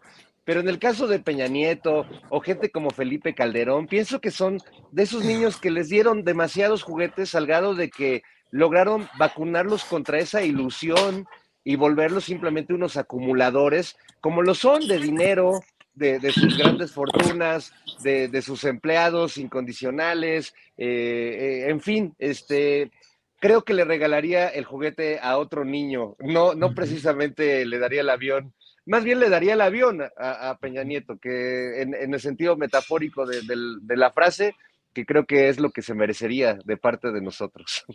Bien, Fernando. Em, Ana Francis, hay padres que pretenden comprar el cariño de sus hijos, pues haciéndoles regalos, mm. y aunque estén ausentes permanentemente o no los atiendan, llegan en cierto momento y compra lo que quieras, quieres eh, la autopista o quieres eh, eh, el disfraz de sheriff o quieres la lavadora, eso y más lo que quieras, que al cabo que aquí hay dinero y para eso estoy aquí. ¿Qué significado político crees que tuvo el que el niño Felipito Calderón le regalara o le comprara avión faraónico al niño Quique Peña en Los Pinos. Ay, Julio, pues es que sí me imagino la, escena, porque veo escenas similares todos los días, ¿no? De, a ver, hermano, ven, hermano, no, permíteme, hermano, no, permíteme tú, hermano, hermano, yo te quiero, no, yo te quiero más, te abrazo, hermano, no, yo te abrazo más, pa, pa, pa, pa, hermano, soy tu hermano, hermano, y tú eres mi hermano. Entonces, hermano, te regalo un avión, hermano, qué bárbaro, hermano. Entonces, em, se llama pacto, pues, ¿no? Se llama pacto de estamos jugando a lo mismo y se llama pacto de tú te mereces todo. Es muy interesante cómo funciona este séquito alrededor del poder, ¿no? Este séquito alrededor de los gobernantes que creo que fue muy claro con Fox, no, no, no sé qué tan claro con Felipe Calderón, es decir, no tengo tan claro el tono con Felipe Calderón, sin duda que fue muy claro con Enrique Peña Nieto, ¿no? Este séquito alrededor que todo el tiempo le está confirmando quién es, es decir, que todo el tiempo le está sobando su, su ego. Em, y pues esta, en esta sobadera de egos, de te mereces este avión, eh, de, tú mereces abundancia, de este es el avión que se merece un presidente como tú, mano. Este, ¿No? Entonces, pues es la sobadera, del, la sobadera de la pequeñez. Um, Julio. It's that time of the year. Your vacation is coming up. You can already hear the beach waves, feel the warm breeze, relax, and think about work. You really, really want it all to work out while you're away. Monday.com gives you and the team that peace of mind. When all work is on one platform and everyone's in sync, things just flow wherever you are. Tap the banner to go to Monday.com. Hey, it's Ryan Reynolds, and I'm here with Keith, co star of my upcoming film, If, only in theaters, May 17th. Do you want to tell people the big news? All right, I'll do. Sign up now and you'll get unlimited for $15 a month in six months of Paramount Plus Essential Plan on us. Mintmobile.com slash switch. Upfront payment of $45 equivalent to $15 per month. Unlimited over 40 gigabytes per month. Face lower speeds. Videos at 480p. Active Mint customers by 531.24 get six months of Paramount Plus Essential Plan. Auto renews after six months. Offer ends May 31st, 2024. Separate Paramount Plus registration required. Terms and conditions apply if rated PG.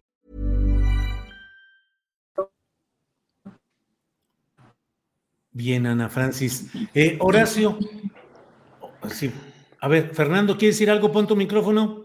Ya, ya, perdón. Nada más agregar algo al tema del juguete, porque pienso también, eh, ahora que preguntas esto, ¿qué, ¿qué juguete le habrá faltado de niño a estos personajes para volverse lo que se volvieron? Y creo que a Calderón definitivamente le prohibían jugar con soldaditos y con armas de alto calibre cuando era chavito y se quedó traumado. Peña Nieto seguramente nunca jugó ah, este, con los billetes del Banco de la Ilusión y, se quedó con ganas de, jugar con dinero. Y en el caso de Lili Telles, me da la impresión de que no la dejaban jugar a nada, que generó un, odio hacia la humanidad tan tremendo como el niño que no le permiten salir a jugar con sus amiguitos y se queda mirándolos por la ventana con una envidia espeluznante. Pero bueno, solo era ese pequeño comentario. Muy bien, Fernando. Eh, Papás, dejen jugar a sus hijos con los juguetes que sean, por pues favor. Por favor. Pues sí, pues sí. Horacio, ese tema de Lili Telles, yo hice una videocharla en la cual la titulé La provocadora insustancial. Eh, ¿Por qué esa insistencia? Es como los montachoques, así como los que andan viendo en las calles cómo simulan una colisión para tratar de obtener ganancia económica en ese caso es como una montachoques política. ¿Qué te sugiere en términos de lo que estamos hablando, de juguetes, de abstinencias o de carencias o de excesos, la conducta de la senadora Telles Oración?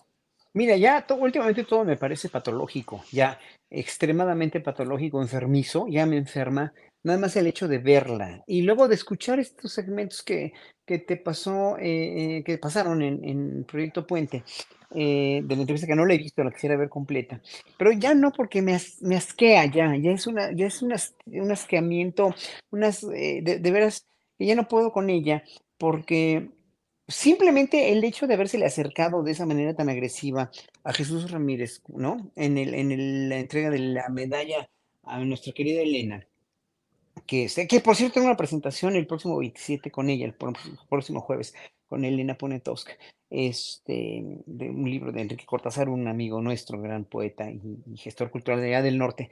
En, bueno, entonces, pero Elena le estaban entregando el premio, aparte de que estaban haciendo caso omiso de la entrega de la medalla, estaba haciendo caso omiso, le faltó el respeto a Elena, pero ¿por qué no? Eh, si, si, si, un hombre le hubiera hecho eso a ella, hubiera sido una cuestión de género total y absolutamente, o sea, definitiva, ¿no? O sea, eh, un, acoso a una mujer, ¿no?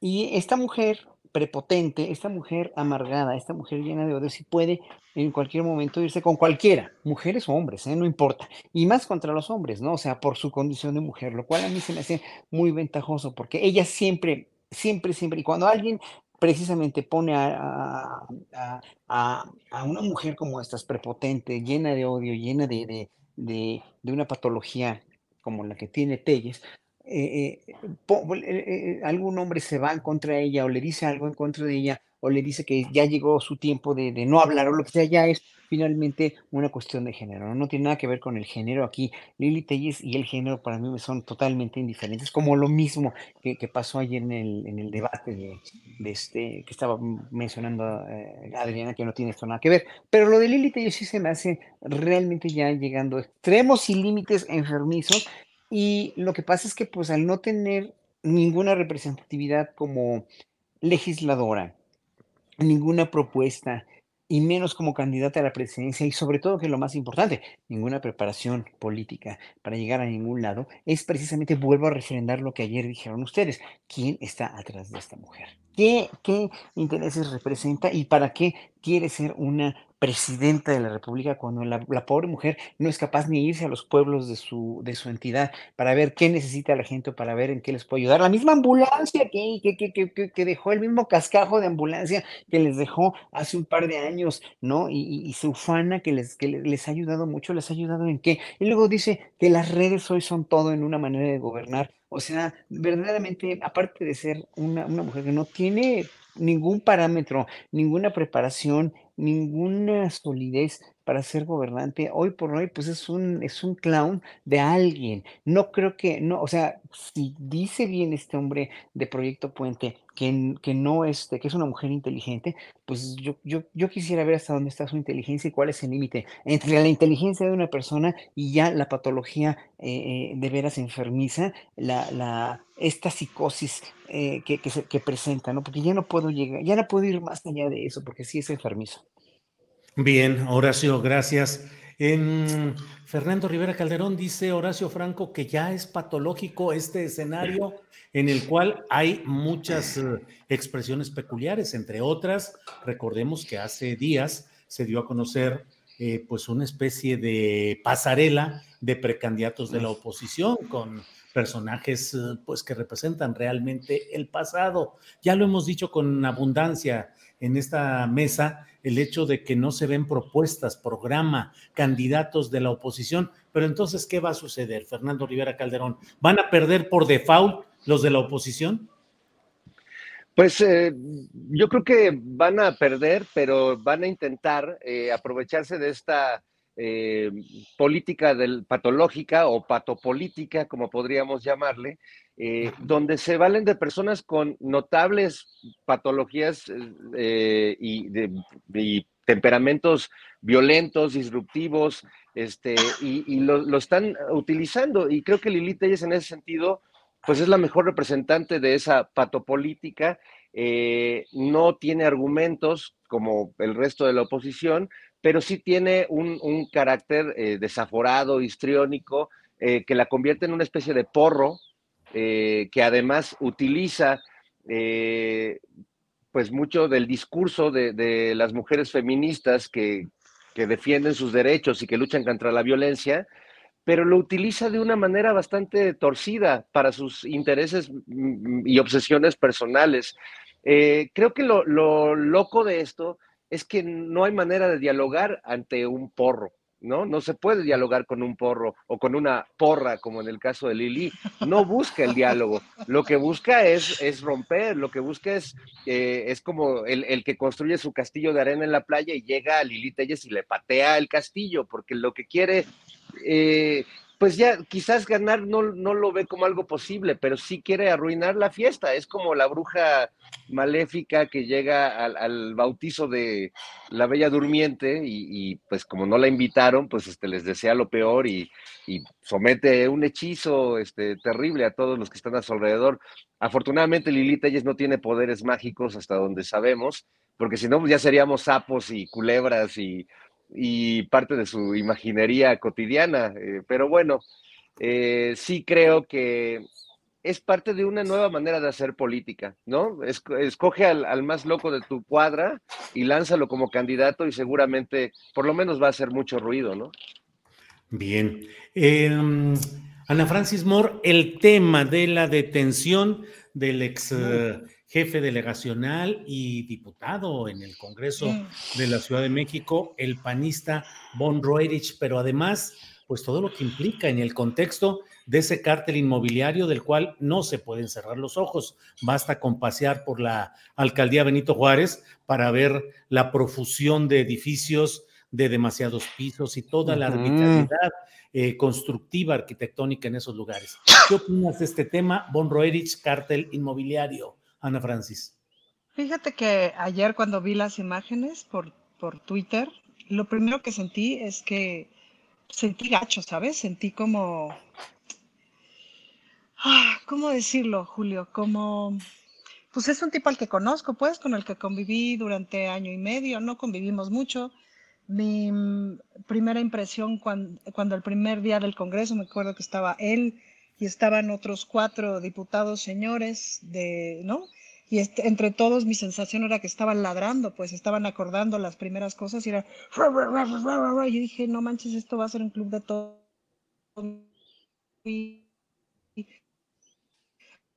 cambiando eh, a, partir de que las mujeres fuimos colocándonos donde nos teníamos que colocar y ya. Em, tenía fama de ser alguien muy maltratador de sus propios compañeros, siempre te acaban contando los chismes aunque no quieras.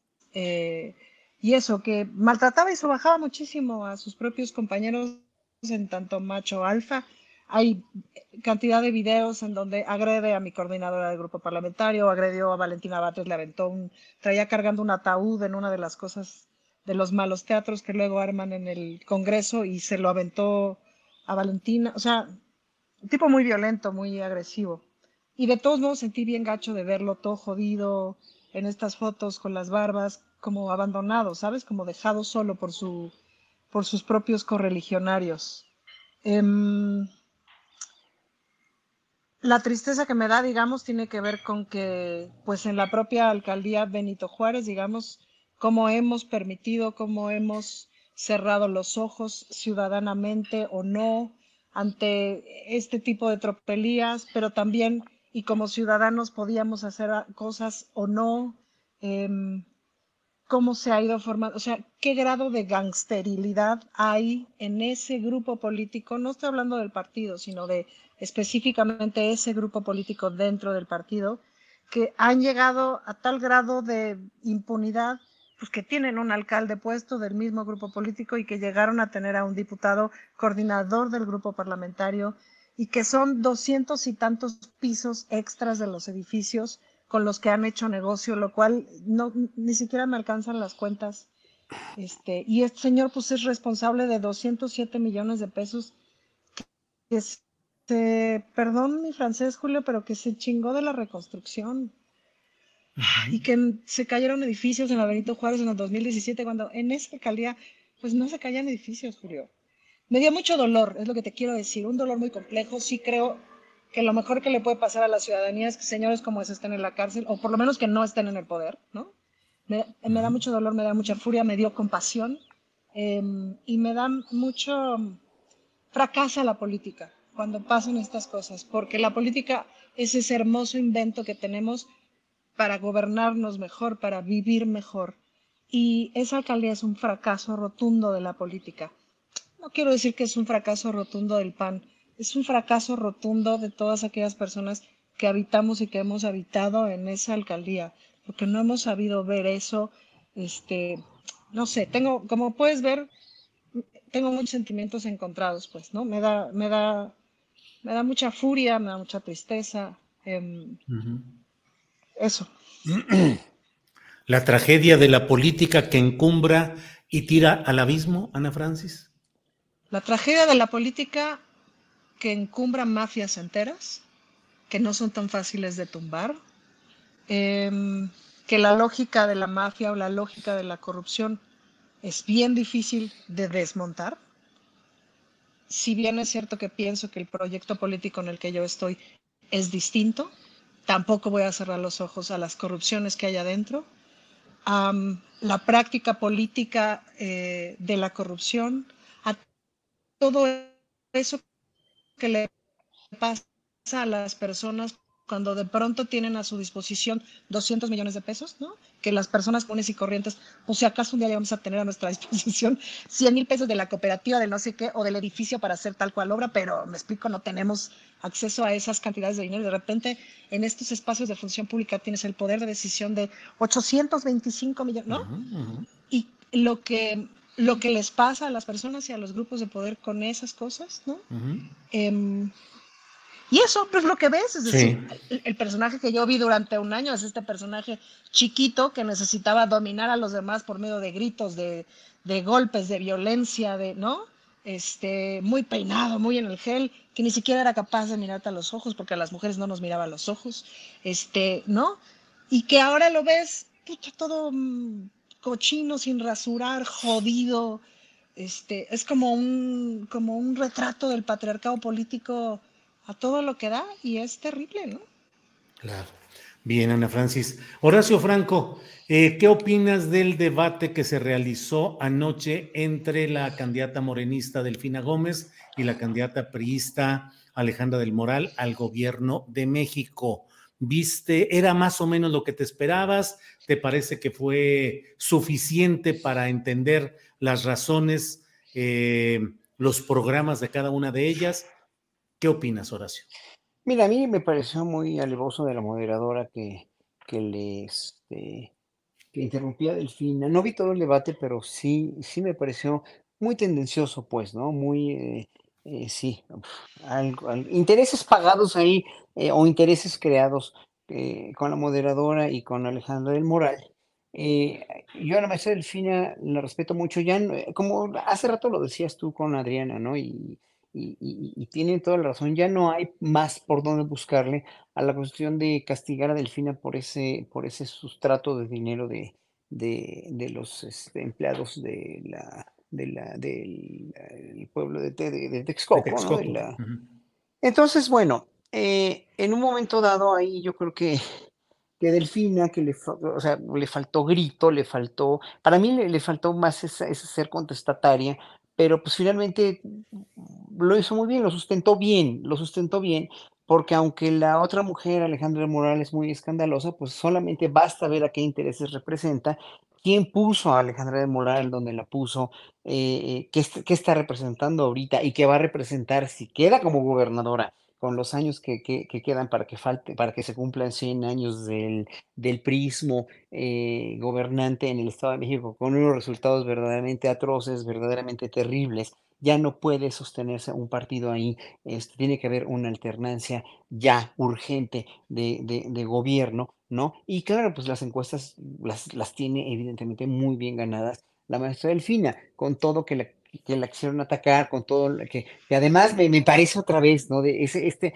esta cuestión de otra vez de la, de la cuestión de género, ¿no? Tú te dejas mangonear por los hombres, o sea, e, e, eso me parece verdaderamente bajo, ¿no? O sea, me parece bajo cuando lo haces también de mujer a mujer, o sea, la violencia de género puede venir desde un perro hasta, hasta o, de un gato o de una planta a una mujer cuando a una mujer por su condición de ser mujer se le violenta así de esa manera, o a un hombre una mujer se violenta, o sea, la violencia de género puede ser de hombre a mujer, de mujer a hombre, o de, quimera a quimera, o de trans a trans, o lo que sea. Violencia es violencia. Y esto sí me parece verdaderamente detestable lo que hizo esta mujer, ¿no? O sea, tratar de aprovecharse de dijéramos, de esa suavidad de carácter, si tú quieres, ¿no? O de, esta, de, esta, de este tono tan congraciante o tan, tan suave de Delfina Gómez, pero bueno, se sostuvo la maestra y bueno, yo creo que ya, ya, ya la segunda, la segunda, en la segunda, en el segundo debate, ya Delfina estará más, más, eh, más contestataria o más rápida, ¿no? Y espero que un moderador nada más o una moderadora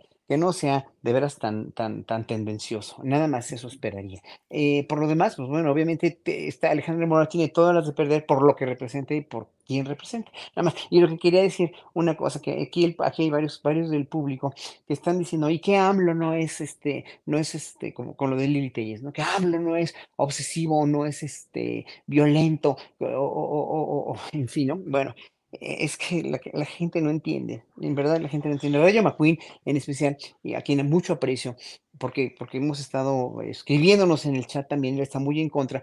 La única cuestión es que lo único que le digo a toda la gente es que nosotros que sí, y tú, y tú y gente como Ernesto Ledesma, que sí queremos una izquierda, que sí sabemos lo que Andrés Manuel está haciendo, y sí, lo queremos, sí lo apreciamos por lo que está haciendo, y Ana Francis y Fernando también, le, cuando alguien te quiere, te dice la verdad o dice la verdad. Entonces te dice lo bueno y también te dice lo malo. Nosotros, nosotros cuatro que estamos aquí, incluyendo el resto de Ledesma también de, de Rompeviento TV y todo, y muchos de los periodistas también, que están incluso con Vicente Serrano, en un momento dado le estamos diciendo al presidente cosas que no estamos de acuerdo. La fiscalía, esto, esto lo demás allá, eh, lo del ejército, la no transparencia del ejército, eh, lo hemos dicho aquí una y otra vez. Pero cuando alguien te quiere, te dice las cosas buenas y las cosas malas. Y nosotros sí lo queremos y le, podemos decir, como tú se lo fuiste a decir en su cara en la mañanera, las cosas que no estás de acuerdo y que no están funcionando. Bueno, nosotros también somos así. No estamos viendo que AMLO no es, este, no es perfecto, eh, que, nunca hemos dicho que es perfecto y que es un Mesías que nos va a venir a salvar. Él mismo lo dijo ayer en la mañanera. He cometido muchos errores como el de Lili Telles, etc. Pero la cuestión es lo único que digo, y con esto cierro. Eh, eh, cuando tú entiendes que está funcionando un gobierno y ves las cosas buenas, como lo que está haciendo de obra pública, como lo que está haciendo de los salarios mínimos, como lo está haciendo de, de, de, la, economía, etcétera. Y ves también las cosas que no funcionan, como estas cuestiones de, Rutilio Escandón, cómo defiende a Rutilio Escandón, cómo puedes defender. Vean el programa de hoy de, Ernesto de Ledesma, por favor, para que vean lo que está pasando en Chiapas, que es tremendo también. Eso también es un deber de nosotros seguirlo denunciando, ¿no? Lo que está, lo que pasó en Nuevo Laredo, etcétera, etcétera hay cosas de seguridad que todavía no funcionan, pero no podemos decir que este gobierno es un caos en todo porque no es cierto. Hay cosas que no están funcionando, la fiscalía misma no está funcionando, la de la Ciudad de México, miren cómo funcionó con este, con este hombre, con Fonrerich, que acaban de detener, ¿no? Que acabamos de hablar de eso, acabo de hablar a Francis. Entonces, obviamente hay cosas que funcionan muy bien y hay otras cosas que son las menores, tú y yo, que no están funcionando, pero que, que Andrés Manuel sea de la misma calaña de, de Lili Telles, porque en un momento dado se defiende de la prensa sicaria que le inventa una tras otra tras otra, pues eso no es cierto. No es cierto, porque AMLO se defiende del Reforma y del Universal, porque siempre se le pasan diciendo cosas falsas, nada más, y se está defendiendo, pero no está atacando nada más por atacar, cosa que sí lo hace la prensa sicaria y sí lo hace Lili Telles. Bien, Horacio. Fernando Rivera Calderón, creo que de entrada tenemos razones suficientes para pensar que usted no debería ser un moderador de un debate entre candidatas al gobierno del Estado de México. Pero sabemos que usted nos puede hoy convalidar esta tesis diciéndonos... Fernando para presidente. En, dado, en dado caso, si usted hubiera sido el moderador, ¿qué les habría preguntado incisivamente a las dos candidatas, Fernando? De entrada hubiera llegado este, vestido como, como solía hacerlo eh, ese equipo de salvadores de la democracia del INE, llegaría este, como una edecán con, con un vestido muy ceñido a, mi sensual cuerpo latino, y entonces, este, pues para, para distraer y destantear a, las participantes, ¿no?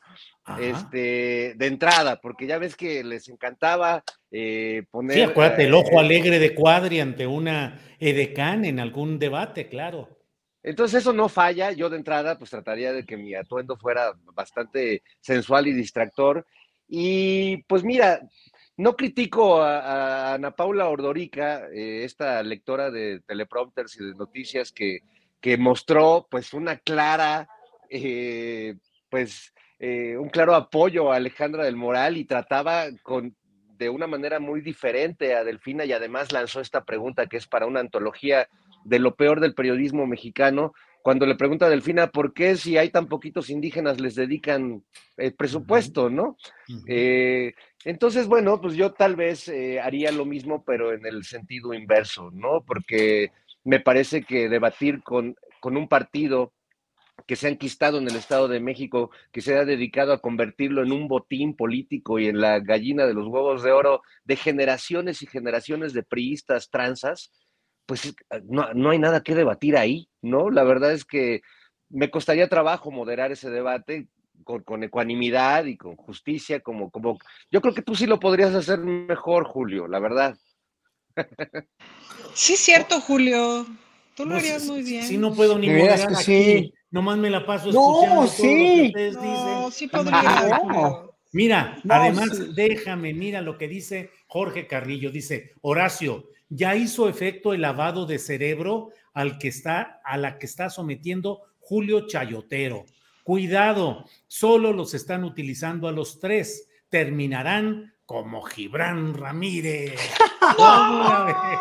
¡No! Lavado de cerebro y que vamos a acabar. Como Gibran, no. Sí. Como Lili, si quieres, pero como Gibran, no. Oye, que, que, que, perdón, perdón, perdón. No, bueno, ya rápidamente digo que, me, que a mí que me vengan a hacer un electrocardiograma, un encefalograma, una tomografía axial computarizada para ver si hay alguna manipulación de neuronas que tú alguna vez hayas hecho, o AMLO, o alguien me haya hecho a mí, que me lo vengan a demostrar científicamente. No, Julio es mañoso, Julio es mañoso porque sí es mañoso, pero no es manipulador. Mañoso sí, pero manipulador no. Es necesario ser mañoso. Fernando defiéndeme, por favor, ¿qué, qué, qué hacemos con ese coco watch al que lo someto permanentemente con electrochocks y todo el asunto, Fernando? Me confunde, Julio, porque yo creí que nosotros cuatro éramos manipulados por nuestro Mesías que nos dicta todo lo que tenemos que decir. Sí. Porque ya, ya ves que al presidente le da tiempo de decirnos qué vas a, este, noticia vas a dar tú, qué va a decir Ana Francis en el Congreso, qué pieza va a tocar Horacio Franco y qué chiste voy a hacer yo en Operación Mamut. Todo eso le da a, a nuestro omnipresente dictador, entre comillas. Entonces, este, pues yo, yo creo que no no tenemos ya mucho que, hacer ante, ante una figura así, pero sí me confunde este, saber que tú también has ejercido tus poderes mentales y telepáticos contra nosotros. Me, pregunto incluso si no serás tú, esos eh, extraterrestres eh, que están camuflados entre los humanos y que estás aprovechándote de eso para, para, para, ejercer control mental, no solo contra nosotros, sino contra toda la audiencia astillada. Entonces, este, pues no sé qué va a pasar, Julio. Cuidado quienes escuchen este programa porque pueden estar sujetos a un lavado de cerebro. Atención, atención. Ana Francis, por favor, vamos poniéndonos serios y dinos qué opinas del debate del Estado de México de ayer, del debate de las candidatas a gobernar el Estado de México. Fíjate que el debate no me gustó, me pareció un poco soso y aburrido. Sabes que además es que tiene que ver con que ayer mismo en el día tuve muchos trayectos en el coche y entonces aproveché para escuchar el programa de Sabina de largo aliento, en donde entrevistó a Alejandra del Moral y en donde entrevistó a la maestra Delfina. Entonces eso me dio como un panorama mucho más claro de ambas candidatas y fue, fue muy bueno, pues, ¿no? Porque justo son entrevistas de largo aliento en donde las personas en general los primeros 20, 25 minutos te sueltan lo que traen preparado, pero poco a poquito, porque Sabina también es mañosa, pues ya van soltando quiénes realmente son y se les salen algunas cosillas que vas observando y eso es muy entretenido. En los temas de género, que digamos es donde está más puesta mi atención y donde tengo el ojo, el tengo el ojo mucho más especializado en género y cultura, bueno, pues Alejandra del Moral se dedica a decir una serie de lugares comunes, ¿no? Así que vamos a poner 10.000 policías especializados en género. Estamos viendo las patrullas del, del, Estado de México, dice patrulla de género, y están dos panzones subidos ahí. O sea, así de, mm. güey, pues tenemos problemas de entrada. O sea, vas a poner 10 mil policías, ¿a quiénes? ¿De dónde los vas a sacar? ¿Van a ser puras mujeres? ¿Cómo las vas a entrenar? ¿Qué plan tienes? Me explico, es como, no es tan rápido, Julio. En la Ciudad de México, que ha habido un montón de cambios, pues es un asunto paulatino, pues, ¿no? Em, el Estado de México tiene tantos, tantos problemas. Lo que me pareció muy interesante en el comparativo de ambas candidatas, que me parece que apenas están soltando algunas ideas, pues, que ninguna todavía muestra em, como ideas mucho más desarrolladas ya de plan de gobierno, no por lo menos en las entrevistas, seguro que no en el debate, es de dónde parten, pues, ¿no? Y pues para Delfina es muy importante el asunto de la pobreza, de la desigualdad económica. Si el Estado de México es el más desigual del país, pues caramba, hay que empezar por eso. Es muy sencillo, digamos, desde la Ciudad de México mirar el Estado de México, sobre todo por toda la convivencia que tenemos y por todas las diferencias que hay en cosas tan elementales como el transporte público, como el costo del transporte público si bien es cierto que en la Ciudad de México el transporte público es muchísimo más barato y mucho más eficiente, también es cierto que en el Estado de México la vivienda es más barata, pues, ¿no? Este, pero no necesariamente es de mejor calidad. En fin, como que pues tenemos todos esos comparativos muy sencillos de hacer porque convivimos un montón. Pero la corrupción en el Estado de México, ay, Diosito Santo, es de tal nivel, pero de tal nivel que em, en seis años de un otro gobierno que no sea priista, apenas para empezar a desmontar algunas cosas. El asunto de la fiscalía, etcétera, es tan oh, así que, ay, Diosito Santo. Que, Dios las haga confesar. Me parece que la señora del Moral, este, es una serie de lugares comunes, esta, esta técnica echada para adelante de hablar como una mujer moderna, ¿no? Y pues la maestra Delfina es la maestra Delfina. Con toda la extensión de la frase, es Delfina, pues, ¿no? Entonces, este, me, da mucho gusto cómo opera todo el asunto eh, del desprecio clasista, racista, de Ana Paula Ordorica, que fue muy evidente, pues, ¿no? De esa forma de hacer periodismo, si es que a eso se le llama periodismo, que me parece que está en peligro de extinción, ¿no? En fin, pues eso, Julio. Eh, les recomiendo mucho que vean los programas de Sabina Berman para conocer un poquito más de fondo a las candidatas y poderse hacer una idea mucho más clara. Bien, Ana Francis. Es, curioso que Ana, Paula Ordorica fue como la Lili Telles del debate del Estado de México, ¿no? Llegó a robarse el protagonismo de los personajes que teníamos que escuchar y terminaron hablando en la prensa más de la mala moderación de Ana Paula como de Lili Telles más que del premio de Elena Poniatowska. Así es. Mira lo que nos dicen por aquí. Dice Miguel Alvarado Salinas, por eso el fondo que tiene Julio es una lavadora de cerebros. O sea, eso que está ahí es una lavadora chaca chaca para lavar los cerebros. Y otro, Alfonso Villalobos, dice, está suave el cuadro del camarón azul de Ana Francis, el camarón que tienes ahí atrás en, una, en un cuadro. Fíjate lo que es, para mí, para mí es una, para mí es una conchita, amor, pero bueno, oigan, ya tengo internet, ya tengo mejor internet, ya me lo Ah, qué bueno. Sí, ya es, el, ya es, el, momento de terminar con este programa. No, no, todavía, todavía no. Oye, Julio, pero espérame, es que varias personas que me, que me, está, me ha estado escribiendo en el chat y sí tengo un, par de cosas que decir, porque hay cosas que preguntan como del tipo de si la maestra Delfina le quitó el 10% o no de su sueldo a, la gente, no sé qué. Creo que de eso hay una sentencia ya y una multa ya por favor revísenla, ¿para qué me preguntan a mí? ¿O para qué le preguntan a nadie? Ahí está. El multado, la multa fue morena, además. El multado fue el partido y ahí está. Lo demás, sí les invito a que, a que justo a que la vean, pues. Por eso les recomiendo que vean todas las entrevistas y eso, porque si uno se pone a observar a la gente y le haces caso a tu intuición, te da muchas, muchas, este, muchas luces. Y luego, em, pues me disculpo por el internet, y me dicen que por qué tengo, por qué me da tristeza Christian von Roerich, no me da tristeza Christian von Roerich, me da tristeza la circunstancia, me duele mi pechito, ¿qué quieren? Soy un ser sensible. Ya, es cuanto. Bien, Ana, es cuanto, ¿eh? Terminó como en el Congreso. Es, cuanto, Es cuanto. Horacio Franco, eh, hoy el presidente de la República hizo un discurso muy duro en el sentido de eh, señalar que no queremos intervenciones de ningún tipo, ninguna ayuda, entre comillas, en algo que parece ir creciendo, pues la postura del presidente de la República respecto a señalamientos que ha hecho de intervencionismo de Estados Unidos a través del Pentágono y de la DEA en asuntos pues que están ahí en, el, en la discusión pública. ¿Cómo ves la postura hoy del presidente de la República respecto a la DEA, el Pentágono, Estados Unidos? Horacio. Es increíble cómo este hombre defiende la soberanía nacional, nada más. O sea, ante todos, o sea, comparado con todos los presidentes anteriores, desde que tengo uso de razón, cómo se doblegaban, cómo se, se, se acobardaban, literal, cómo se hacían chiquitos. Bueno, el caso más pusilánime y patético de Peña Nieto, cómo se, cómo cuando vino Trump aquí vino en calidad de presidente del mundo, de México, de dueño de México, literal, ¿no? Cómo, cómo, cómo, cómo, cómo nos humilló y, y cómo además se dejaron, se dejan humillar, se dejaban humillar de esa manera.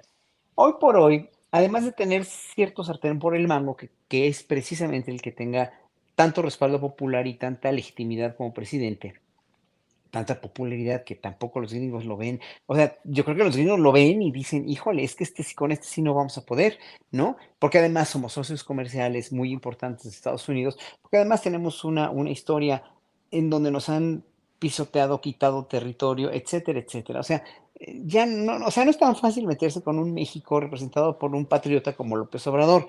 Entonces, es ahí donde le duele también a la oposición, no tienen nada que hacer, están, buscándole y buscándole por escribir artículos en el New York Times y en el Washington Post y en todos estos periódicos y tratar de hacer quedar mal a López Obrador como presidente, pero finalmente aquellos quienes saben y quienes conocen de política exterior y que están allí en el gobierno de Estados Unidos y sobre todo la DEA, que tiene muchísima cola que le pise, pues obviamente aquí no hay nada que defender. O sea, lo de la noticia que, salió, que salió en AFP, me parece, ¿no? O en AP, Associated Press, no me acuerdo sobre la DEA, sobre esta, esta, sobre los malos manejos de esta presidenta, o sea, directora de la DEA, eh, y estas conexiones de, bueno, este dinero que ha dado, eh, estas cuestiones de corrupción. Obviamente, pues ya dejan desvencijado, dijéramos, un intervencionismo ya directo, que es un intervencionismo que que, obviamente parte nada más de los candidatos politiqueros republicanos que se quieren venir a meter aquí.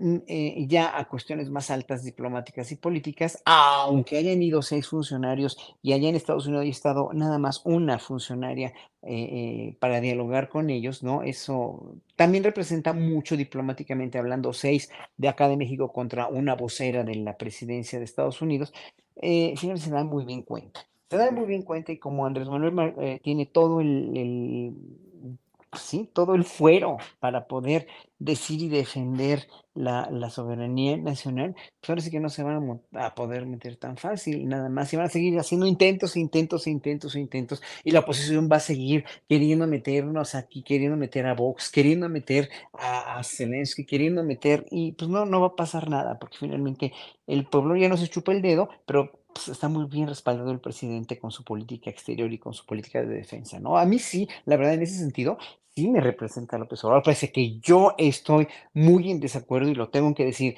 de cómo se ha manejado la cuestión de la diplomacia de embajadores, de la designación de embajadores y de la, de la, de la muy, yo diría, insensible o insensata manejo de, la, de, los, de, los, de los diplomáticos de carrera que los habían, debían de haber ponderado más en este sexenio, yo, yo digo que la política exterior para defender a México eh, de López Obrador, yo no estoy hablando ya de Cancillería, sino de López Obrador, sí está funcionando muy bien y sí es muy digna.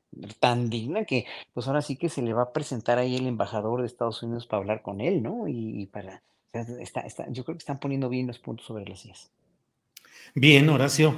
Eh, Fernando Rivera Calderón, ¿cómo se van a comunicar ahora los ministros 8 de la Suprema Corte de Justicia con el Poder Ejecutivo Federal? Porque ya dijo el presidente que ni el teléfono les anden contestando, que no va a haber enjuagues y que no va a haber ningún tipo de negociaciones, porque dijo que los, eh, la Corte 8, es decir, los ocho ministros estos que votaron el asunto de la Guardia Nacional, eh, buscaron negociar respecto al plazo para que se cumpla esta, este ordenamiento de la Corte. ¿Cómo le van a hacer ahora si ya ni les van a levantar el teléfono, Fernando?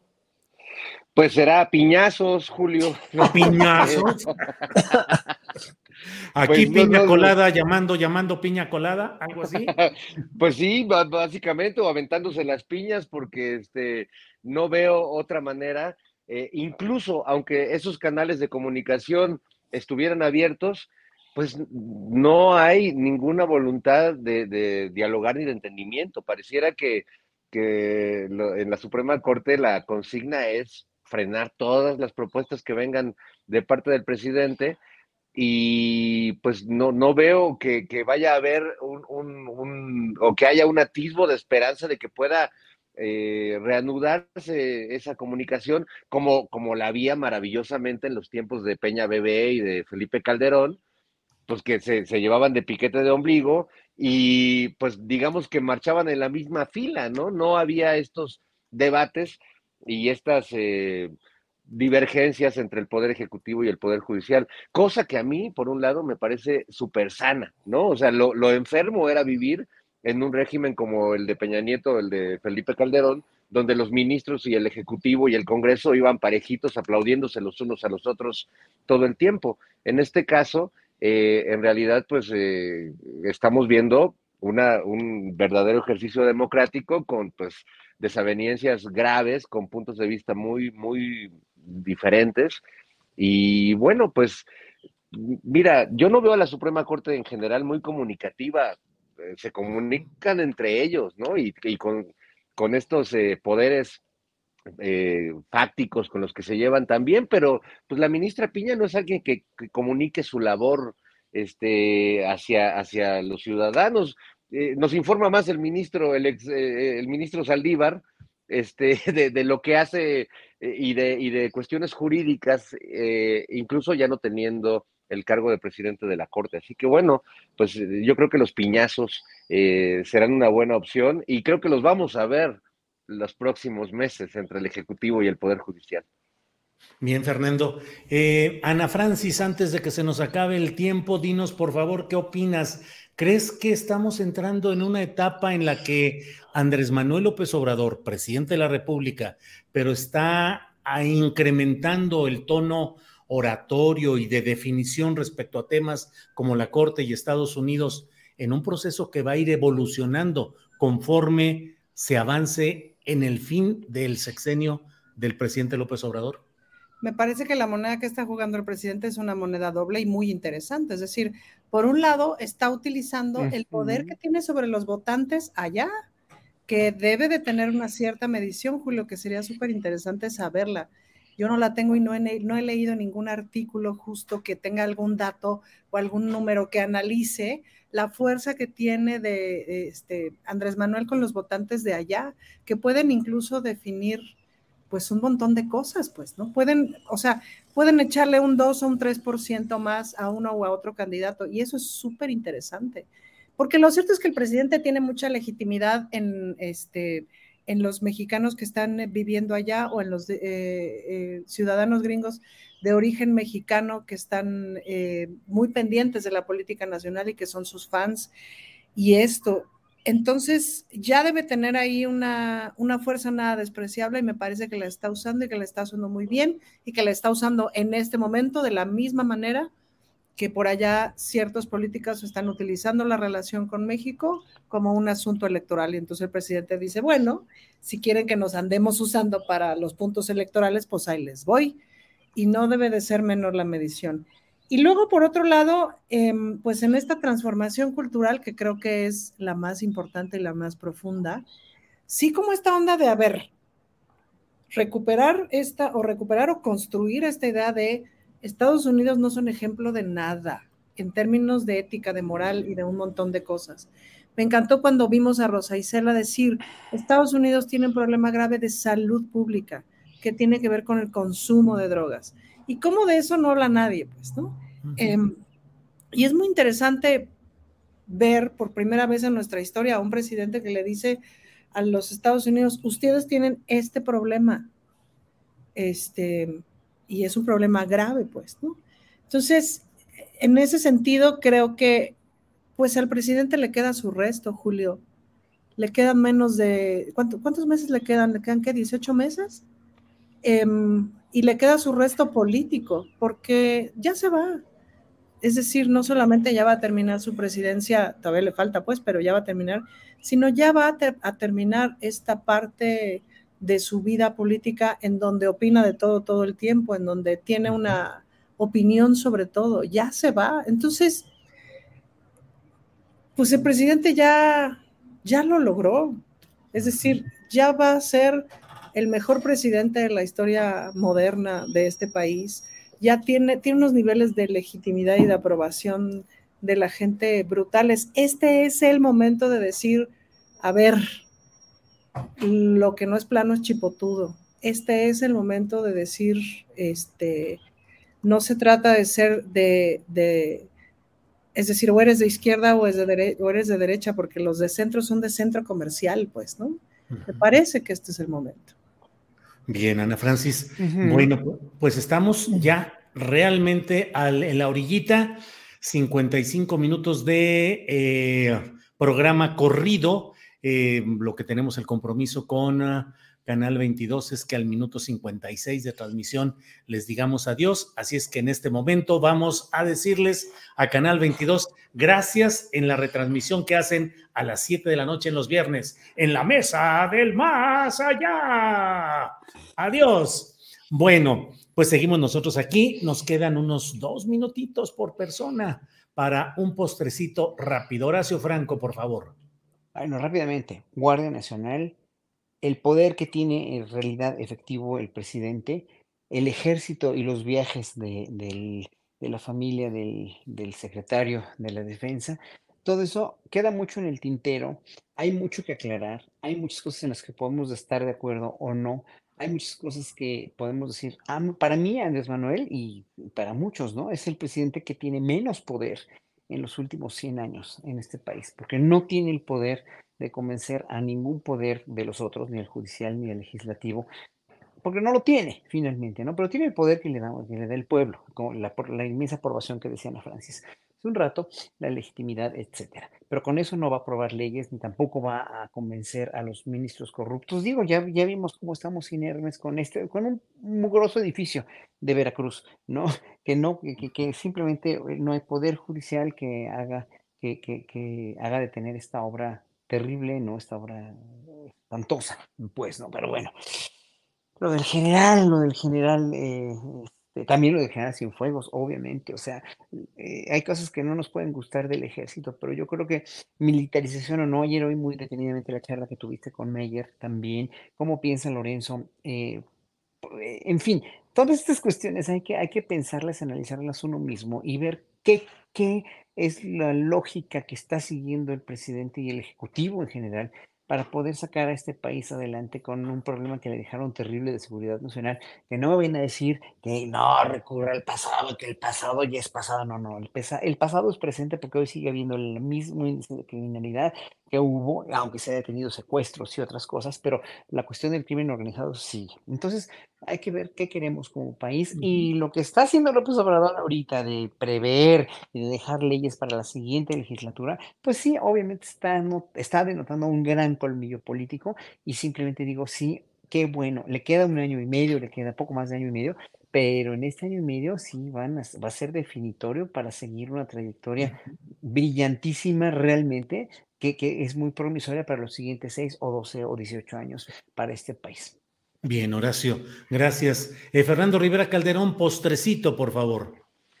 Bueno, eh, yo quisiera comentar que la semana pasada la señora Denise Dresser hizo toda una campaña para eh, castigar a, Canal 11 y a quienes hacemos Operación Mamut por un sketch donde parodiamos a la ministra Piña.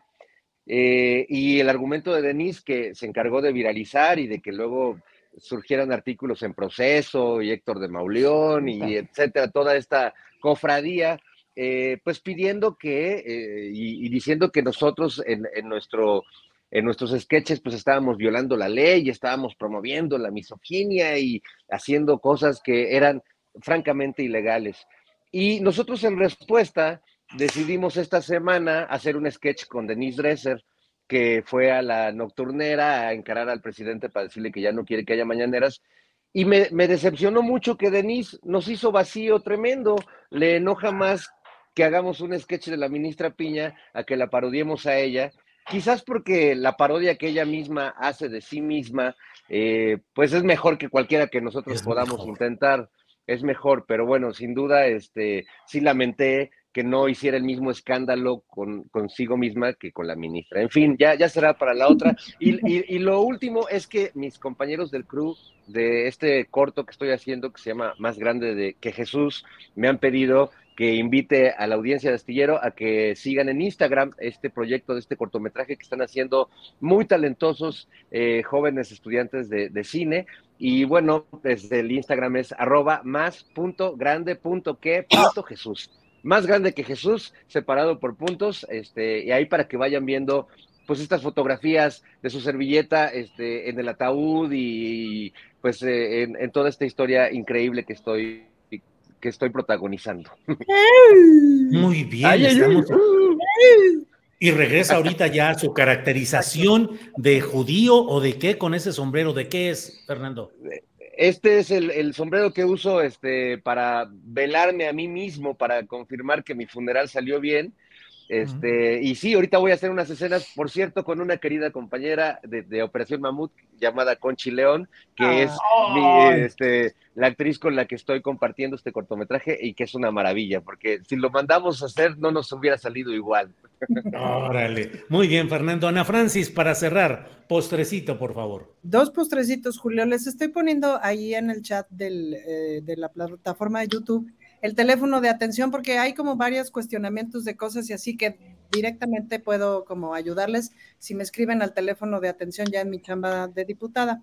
Y luego otra cosa, Julio, es que este, necesito que me ayudes y que me mandes otro termo de estos porque me lo pidió mi hija y a cambio de este termo se comprometió a que ya no la tengo que chacualear para este, que no se le haga tarde en la escuela, para la escuela de las mañanas. Entonces, porque este termo es muy peleado allá en la casa de ustedes, porque sí ha resultado muy bueno, la verdad es que sí te mantiene, ay, el agua fría, fría, fría, y el popotito es muy agradable.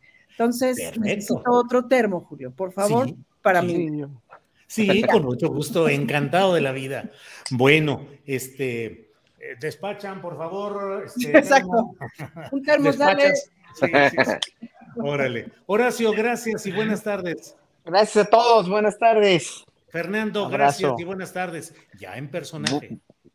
Buenas tardes y cantemos esta tarde en honor al avión esa bonita canción de Perales que dice, y se vendió, y a su avión le llamó la libertad. Órale. Gracias, Fernando. Ana Francis, gracias. Buenas tardes. Muchas gracias, chicos. Buenas tardes. Un saludo a toda la gente. Gracias, hasta pronto. Es, son las 3 de la tarde con cuatro minutos. No se vaya porque tenemos más información, recomendaciones de fin de semana con mi compañera Adriana Buentello, que ya está aquí de regreso. Apenitas para cerrar la ventana porque ya estaba el de los colchones viejos acá afuera. políticos viejos que vendan o cosas por el estilo. Candidaturas que vamos a negociar, pase usted. Bueno, y en la noche, los ricos y sabrosos tamales oaxaqueños, los, los biscuits, los camotes, este, el afilador todavía pasa por acá. Y además, mira, yo voy a presumir porque este, yo tengo la técnica para mantener el agua fría, la congelo durante toda la noche. Ándale. ya como, ya como a esta hora ya está casi descongelada por completo, pero bien fría, porque ah, yo no soy como Jesús Taylor, que no sé cómo se puede tomar un café con el calor, pero bueno, eh, hay, a quienes les gusta ser masoquistas. Pues adelante, Adriana, a ver qué nos dice Jesús Taylor y las demás recomendaciones de fin de semana. Por aquí estoy y regreso en unos minutitos más. Gracias, Julio. Regresamos para cerrar y tenemos, por supuesto, a nuestro querido Daniel Robles. Cinco minutos de inclusión con nuestro querido Daniel. Adelante. Buenas tardes, Daniel. Buenas tardes, Julio, Adriana, tripulación astillero y sobre todo a nuestra cumpleañera estrella de esta semana. La generala, Ángeles Guerrero. Nos unimos a la celebración de contar con su presencia en este mundo. Y al antojo de la tarta de piña también. Qué maravilla tener a un genio de la repostería como hija. Y entrando en el tema del día de hoy, este miércoles 19 de abril, se llevó a cabo, el primer simulacro nacional 2023. Y como lo dije el día de hoy en mi cuenta de Twitter, es súper importante que todos tomemos conciencia. Ya que nuestra vida puede estar de por medio durante un almohadilla sismo. Ya vemos personas en mayor situación de vulnerabilidad que otras. ¿Saben qué puedo hacer yo en caso de un sismo para salvar mi vida? Nada. Rezar y gritar tal vez. Recuerdo los entrenamientos que le dio mi mamá a Pau desde niños en caso de que me tuviera que sacar de mi cama de emergencia. Como ella no me puede cargar, le dijo que pusiera una cobija grande y una almohada en el piso me jalara y me sacara arrastrando. Hoy quiero retomar y repetir este mismo segmento de septiembre pasado. Pero que aplica ahora mismo. El día 19, Axel, un chico con parálisis cerebral, y su mamá, pasaron momentos de terror en una plaza comercial aquí en Guadalajara. Les invitaron a participar en el simulacro, como espectadores. Porque no había instrucciones claras de cómo deberían evacuar la plaza. Ni señalización adecuada del punto seguro. Léase entre comillas. Minutos después comenzó el verdadero sismo y todo mundo corrió y los dejaron solos en la plaza. Paulina, su mamá, llevó a Axel al disque punto seguro. Y, tal como se lo habían indicado los de protección civil. Lo tuvo que dejar solo para ir a buscar ayuda. Imaginen la angustia de Axel. Solo. En la oscuridad. Sin poder moverse de su silla. Más tarde unos señores de intendencia lo bajaron cargando por las escaleras con todo y silla. O sea. No lo auxiliaron protección civil ni bomberos. Lo auxiliaron unas personas solidarias y generosas de intendencia. Y aquí es donde siento mucha impotencia de que no existan verdaderas opciones para personas con movilidad reducida. Y también siento mucho orgullo de la solidaridad de los mexicanos que apoyan incondicionalmente en esos momentos. A raíz de esto, he decidido que voy a buscar apoyo en cuestión de diseño de mecanismos prácticos y funcionales para bajar o subir una silla de ruedas por las escaleras. Yo sé que los mexicanos somos chingouns para inventar soluciones. Recuerdo que hace años un chofer de camión puso un pollo de hule como timbre. O personal médico usó garrafones vacíos a manera de cascos protectores anti-COVID durante la pandemia. Y así miles de inventos ingeniosos. Los jóvenes ingenieros y estudiantes de diseño industrial podrían aportar mucho. No sé. Tal vez un elevador mecánico como el de Palacio Nacional. O un sistema de cuerdas con engranes. O una oruga mecánica. Y urge. De verdad urge capacitación y sensibilización sobre el tema. Yo sé que en una guerra o en un apocalipsis zombie, somos los menos aptos para sobrevivir, pero para las personas que nos aman, nuestras vidas son valiosas. Por cierto. Les presento mi alarma sísmica. Es mi portasueros. Cuando se empieza a balancear, ya valió. También tengo mi tortuguita y mi app. Por supuesto. Jajaja. Ja, ja. Hasta el próximo choro mareador. Postdata. Coma frutas y verduras. Y bolillo en caso de susto. Hoy, abril de 2023, les comparto y pido su apoyo para reflexionar y difundir lo siguiente, que a mí me parece muy importante. De la cuenta del arquitecto Esteban Baez, respecto de los espacios públicos. Las salidas de emergencia, rutas de evacuación, y zonas de seguridad, deben ser, y estar interconectadas con las rutas accesibles. Desafortunadamente, muchas de las barreras que existen en varios inmuebles se encuentran en los espacios destinados para la evacuación en casos de emergencia. Así, pues nos la ponen más difícil aún. La accesibilidad no solo implica poder entrar, sino también poder salir. También les comparto este póster infográfico que la revista Yo también preparó para su difusión. Muchísimas gracias a quienes abonan a la construcción de una sociedad incluyente. Me despido invitando a reflexionar. En caso de emergencia o desastre, ¿ayudarías a una persona con discapacidad? ¿Cómo? Hasta la próxima.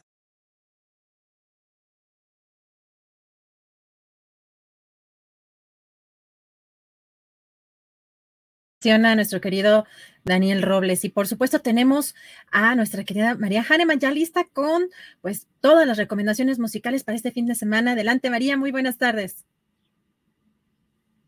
Hola Adri, Julio y a toda la tripulación, pues muchas, muchas recos entre conciertos para el Día del Niño y muchas cosas. Nos vamos con las recos de este viernes.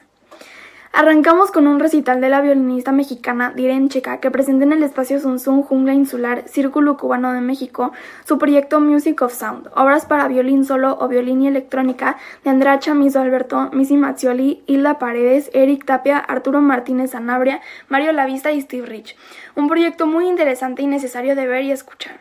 Preventa 250 pesos y el día del evento 300 pesos. Reservaciones al WhatsApp que aparece en pantalla.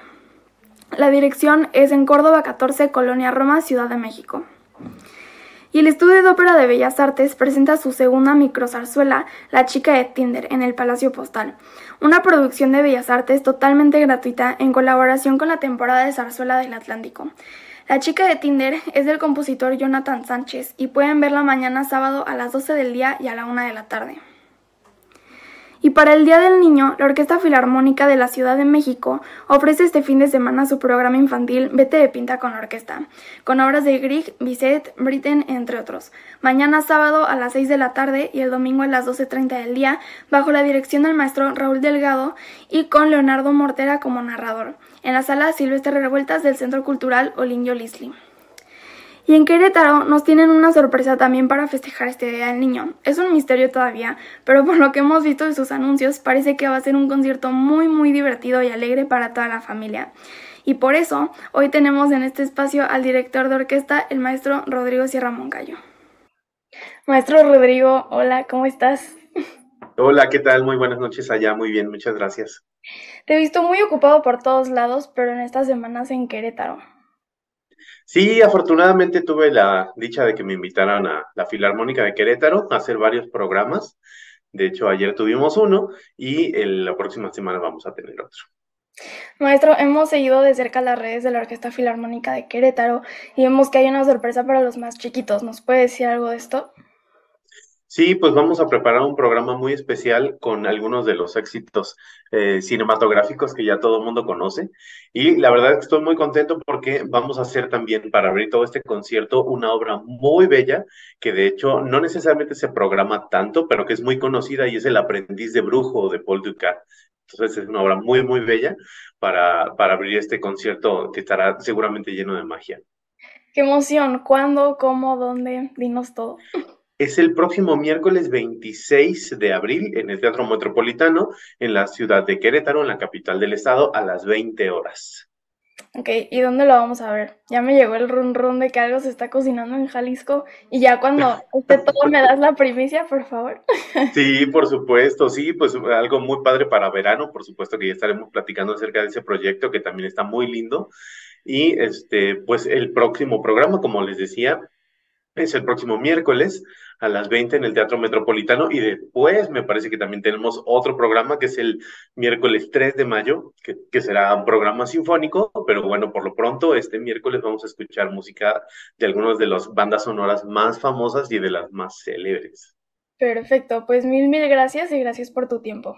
No, muchísimas gracias. Pues ahí lo tienen, al maestro Rodrigo Sierra Moncayo. Y ya me les voy, solo que les quiero recordar a la audiencia que Astillero Informa es un proyecto que se autosustenta y viven gracias a sus aportaciones. Aquí las cuentas por si quieren donar. Y los invito a seguirme en las redes. Me encuentran en Facebook, Instagram, Twitter, YouTube y Spotify como María Jane Mambera. Les deseo a todos un feliz y musical fin de semana. Y si tienes un sueño, no te rindas. Animan por esta participación y por las recomendaciones y ya está con su cafecito, ya está, de, verte, de, verte te sufro, o sea, sufro nada más hacia el calor, nada más de ver, pensar en tomar algo caliente, qué horror. Es que mira, te voy a decir cuál es la diferencia. Tú tienes un corazón muy cálido. ¿Sabes? Entonces necesitas algo frío. Mi corazón es helado. Es Entonces yo necesito algo calientito. Bien dramático, bien dramático. Tú, querido Jesús. No, pero es que sí, de verdad. De verdad que yo sé que me lo han recomendado tantas veces el tomar, y sobre todo sé que en, en, en Veracruz eso hace, ¿no? Es muy común este, pues que se sientan en las tardes de calor a tomar café, pero qué impresión. Bueno, a lo mejor es... Imagínate en estados como Veracruz, el norte, que que hace todo el tiempo mucho calor, que no tomaran café, pues no, se acostumbra uno y es algo delicioso. No, el café frío también, también hay, algo que se llama café frío. Ah, bueno, sí. hay algo que se llama frappé sin azúcar, no necesita llevar azúcar porque también lo, lo no, sí, ¿no? sí, a veces al café yo le pongo hielitos, así como está, sin echarle nada, así negro como me lo tomo y sabe. ¿Eh? Bueno, Oye, Jesús, ¿ahora qué nos traes? Aquí traigo una película que está en HBO Max, tiene poco que se estrenó, apenas hace una semana, que me pareció muy buena, muy entretenida, muy ingeniosa en el guion. El título de la película es El sastre de la mafia. Eh, el título original en inglés, también lo están viendo aquí en el cartel, es The Outfit. Y ya sabes, se refiere el outfit pues a lo que nos ponemos de vestir, ¿verdad? Y pues mira, me pareció muy ingeniosa En primer lugar, por la historia, está ambientada también por allá de la década. Digo también porque hay otra película que voy a recomendar que también está ambientada por ahí en esa misma década de los 50, a principios de los 50 esta, en, Estados Unidos, en Chicago. Eh, se trata de un sastre eh, que no le gusta que le digan sastre, por cierto, porque le dicen Taylor, el Taylor con I latina significa sastre, él dice que él es un cortador, porque ya sabes, traza, corta los pedazos de tela y ensambla unos trajes preciosos, ¿verdad? Que todavía en aquel entonces creo que eran más bonitos eh, y más elegantes. Y pues hace trajes para hombres nada más, la peculiaridad es que este hombre que vino de Inglaterra con toda una historia que nos va a ir contando la película poco a poco, pues dentro de sus clientes tiene a mafiosos, a gángsters de aquella época. Pero no solamente eso, fíjate, que eh, su sastrería eh, está siendo usada por los mafiosos eh, como una especie de buzón, literalmente, porque allí al fondo en el taller hay un buzón de madera grande pegado en la pared donde entran los mafiosos saluda nada más, él saluda porque es muy cordial y muy educado para, para, para saludar y, nada más pasan y depositan sobres ahí en ese buzón de una manera muy misteriosa. Eh, él no pregunta nada, él no se quiere enterar de nada, no quiere saber de nada. La película prácticamente, bueno, prácticamente en su totalidad está ambientada, salvo un par de tomas que se hacen desde afuera, desde la calle, pero no se mueve de ahí, toda está ambientada todo el tiempo en la sastrería. Y esto, pues, es un juego también de, eh, sabes, es un esfuerzo grande, eh, en primer lugar, por la historia, de mantenernos entretenidos, de no cambiar de locación, y por otro lado, también actoral, donde los actores hacen todo el papel y sobre todo este actor que me parece fabuloso, que se llama Mark, Mark Rylance, que muchos lo han de ubicar en una película que hizo de Steven Spielberg que se llamó Puente de Espías, eh, con Tom Hanks, ese hombre que capturan y que es el que van a intercambiar en el puente finalmente, ¿no? Eh, pues es, es, este, este actor británico, por cierto. Entonces la película se torna en algo muy de intrigas, pero muchísimas intrigas, juego de eh, pues un diálogo muy bien hecho. Eh, me parece que es una película que nos mantiene en la, en la pantalla ahí pegados y con unos giros de historias y de tuercas muy, muy bueno. Este está, desastre, además de confeccionar, pues, trajes, ¿verdad? Va a tener que confeccionar una historia y unas ideas para salir, salir ahí avante de toda la situación complicada que se le presenta en su sastrería con tanto gángster que lo visita. Me parece eh, que es una buena recomendación El sastre de la mafia para ver esta semana en la plataforma HBO Max. Perfecto, Jesús Taylor. Y, tenemos otra recomendación para más tarde, mañana. Sí, eh, esta fue la de ayer, más, más tarde tenemos la de Netflix, que es un drama mezclado también con thriller y con crimen. Ese también está ambientado por ahí de la de los 50 en la plataforma Netflix. En la noche lo publico. Y mañana una muy buena película, Adriana, que habla sobre feminismo eh, naciente, pero por allá de 1800. Eh, que me parece muy buena en Prime Video. Se la recomiendo muchísimo, no dejen de ver mi canal, que es eh, Taylor Jesús en YouTube, ahí publico los videos. Taylor Jesús Twitter, Instagram, Taylor Jesús Cine en TikTok y también lo que Taylor se llevó en Facebook, ahí me sigan para mis burradas que publico de repente. Perfecto, querido Jesús Taylor, ya tenemos esta recomendación de Outfit en HBO y pues te vemos más tarde y mañana, bueno, con otra recomendación más. Muchas gracias, Jesús, nos vemos la próxima semana. Un abrazo, cuídense a todos. Abrazo Jesús Taylor y así concluimos estas recomendaciones. Hoy no pudo estar nuestro querido Daniel Mesino por un compromiso, pero en 15 días regresa con las recomendaciones literarias y regresamos ya para cerrar el programa con nuestro querido Julio Astillero en este viernes. Julio, pues, ¿cómo está tu, que, tu fondo lavador de cerebros? ese, mira, ¿Eh? ahorita nomás le hago Ahí está, ya está haciéndole, ¿eh? Ya, ya empezó.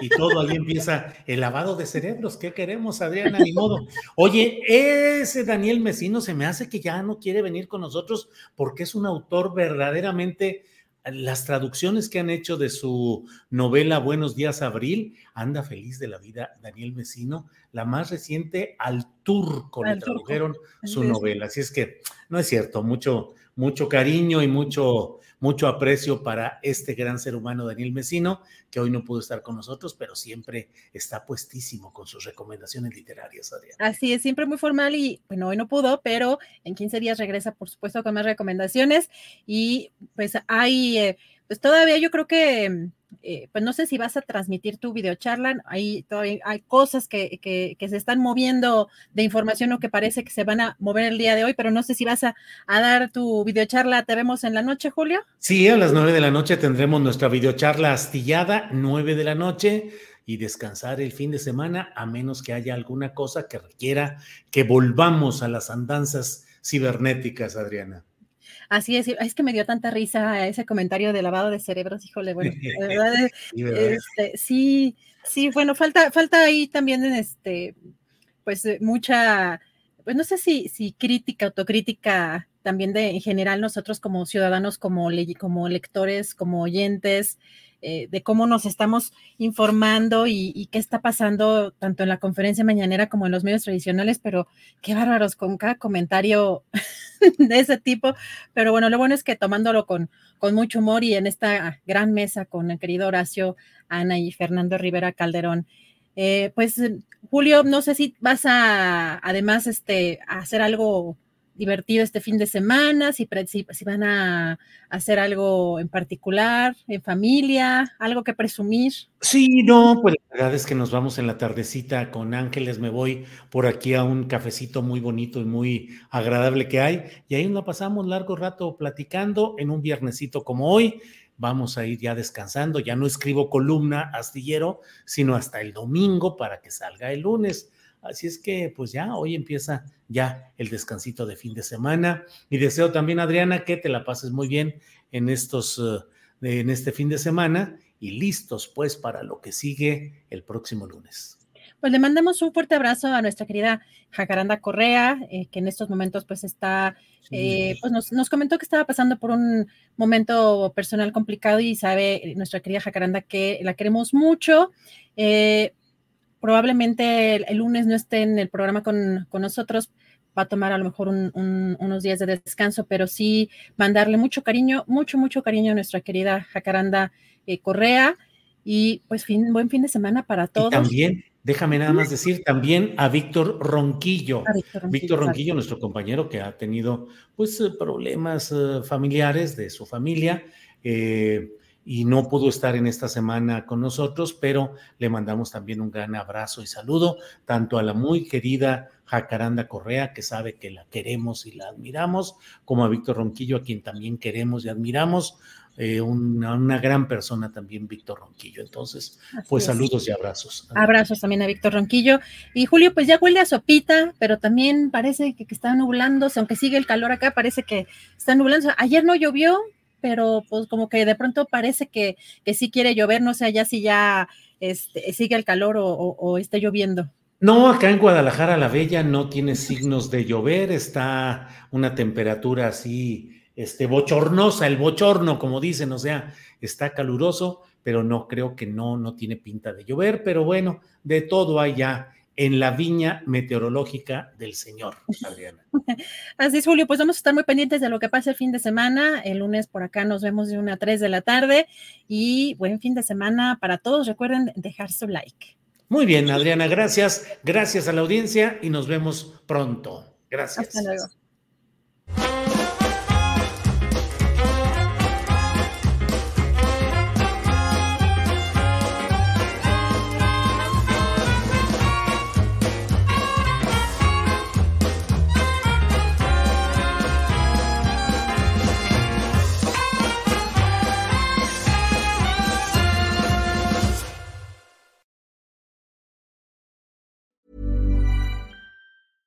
En Sherwin Williams somos tu compa, tu pana, tu socio, pero sobre todo somos tu aliado, con más de 6.000 representantes para atenderte en tu idioma y beneficios para contratistas que encontrarás en aliadopro.com. En Sherwin Williams somos el aliado del PRO.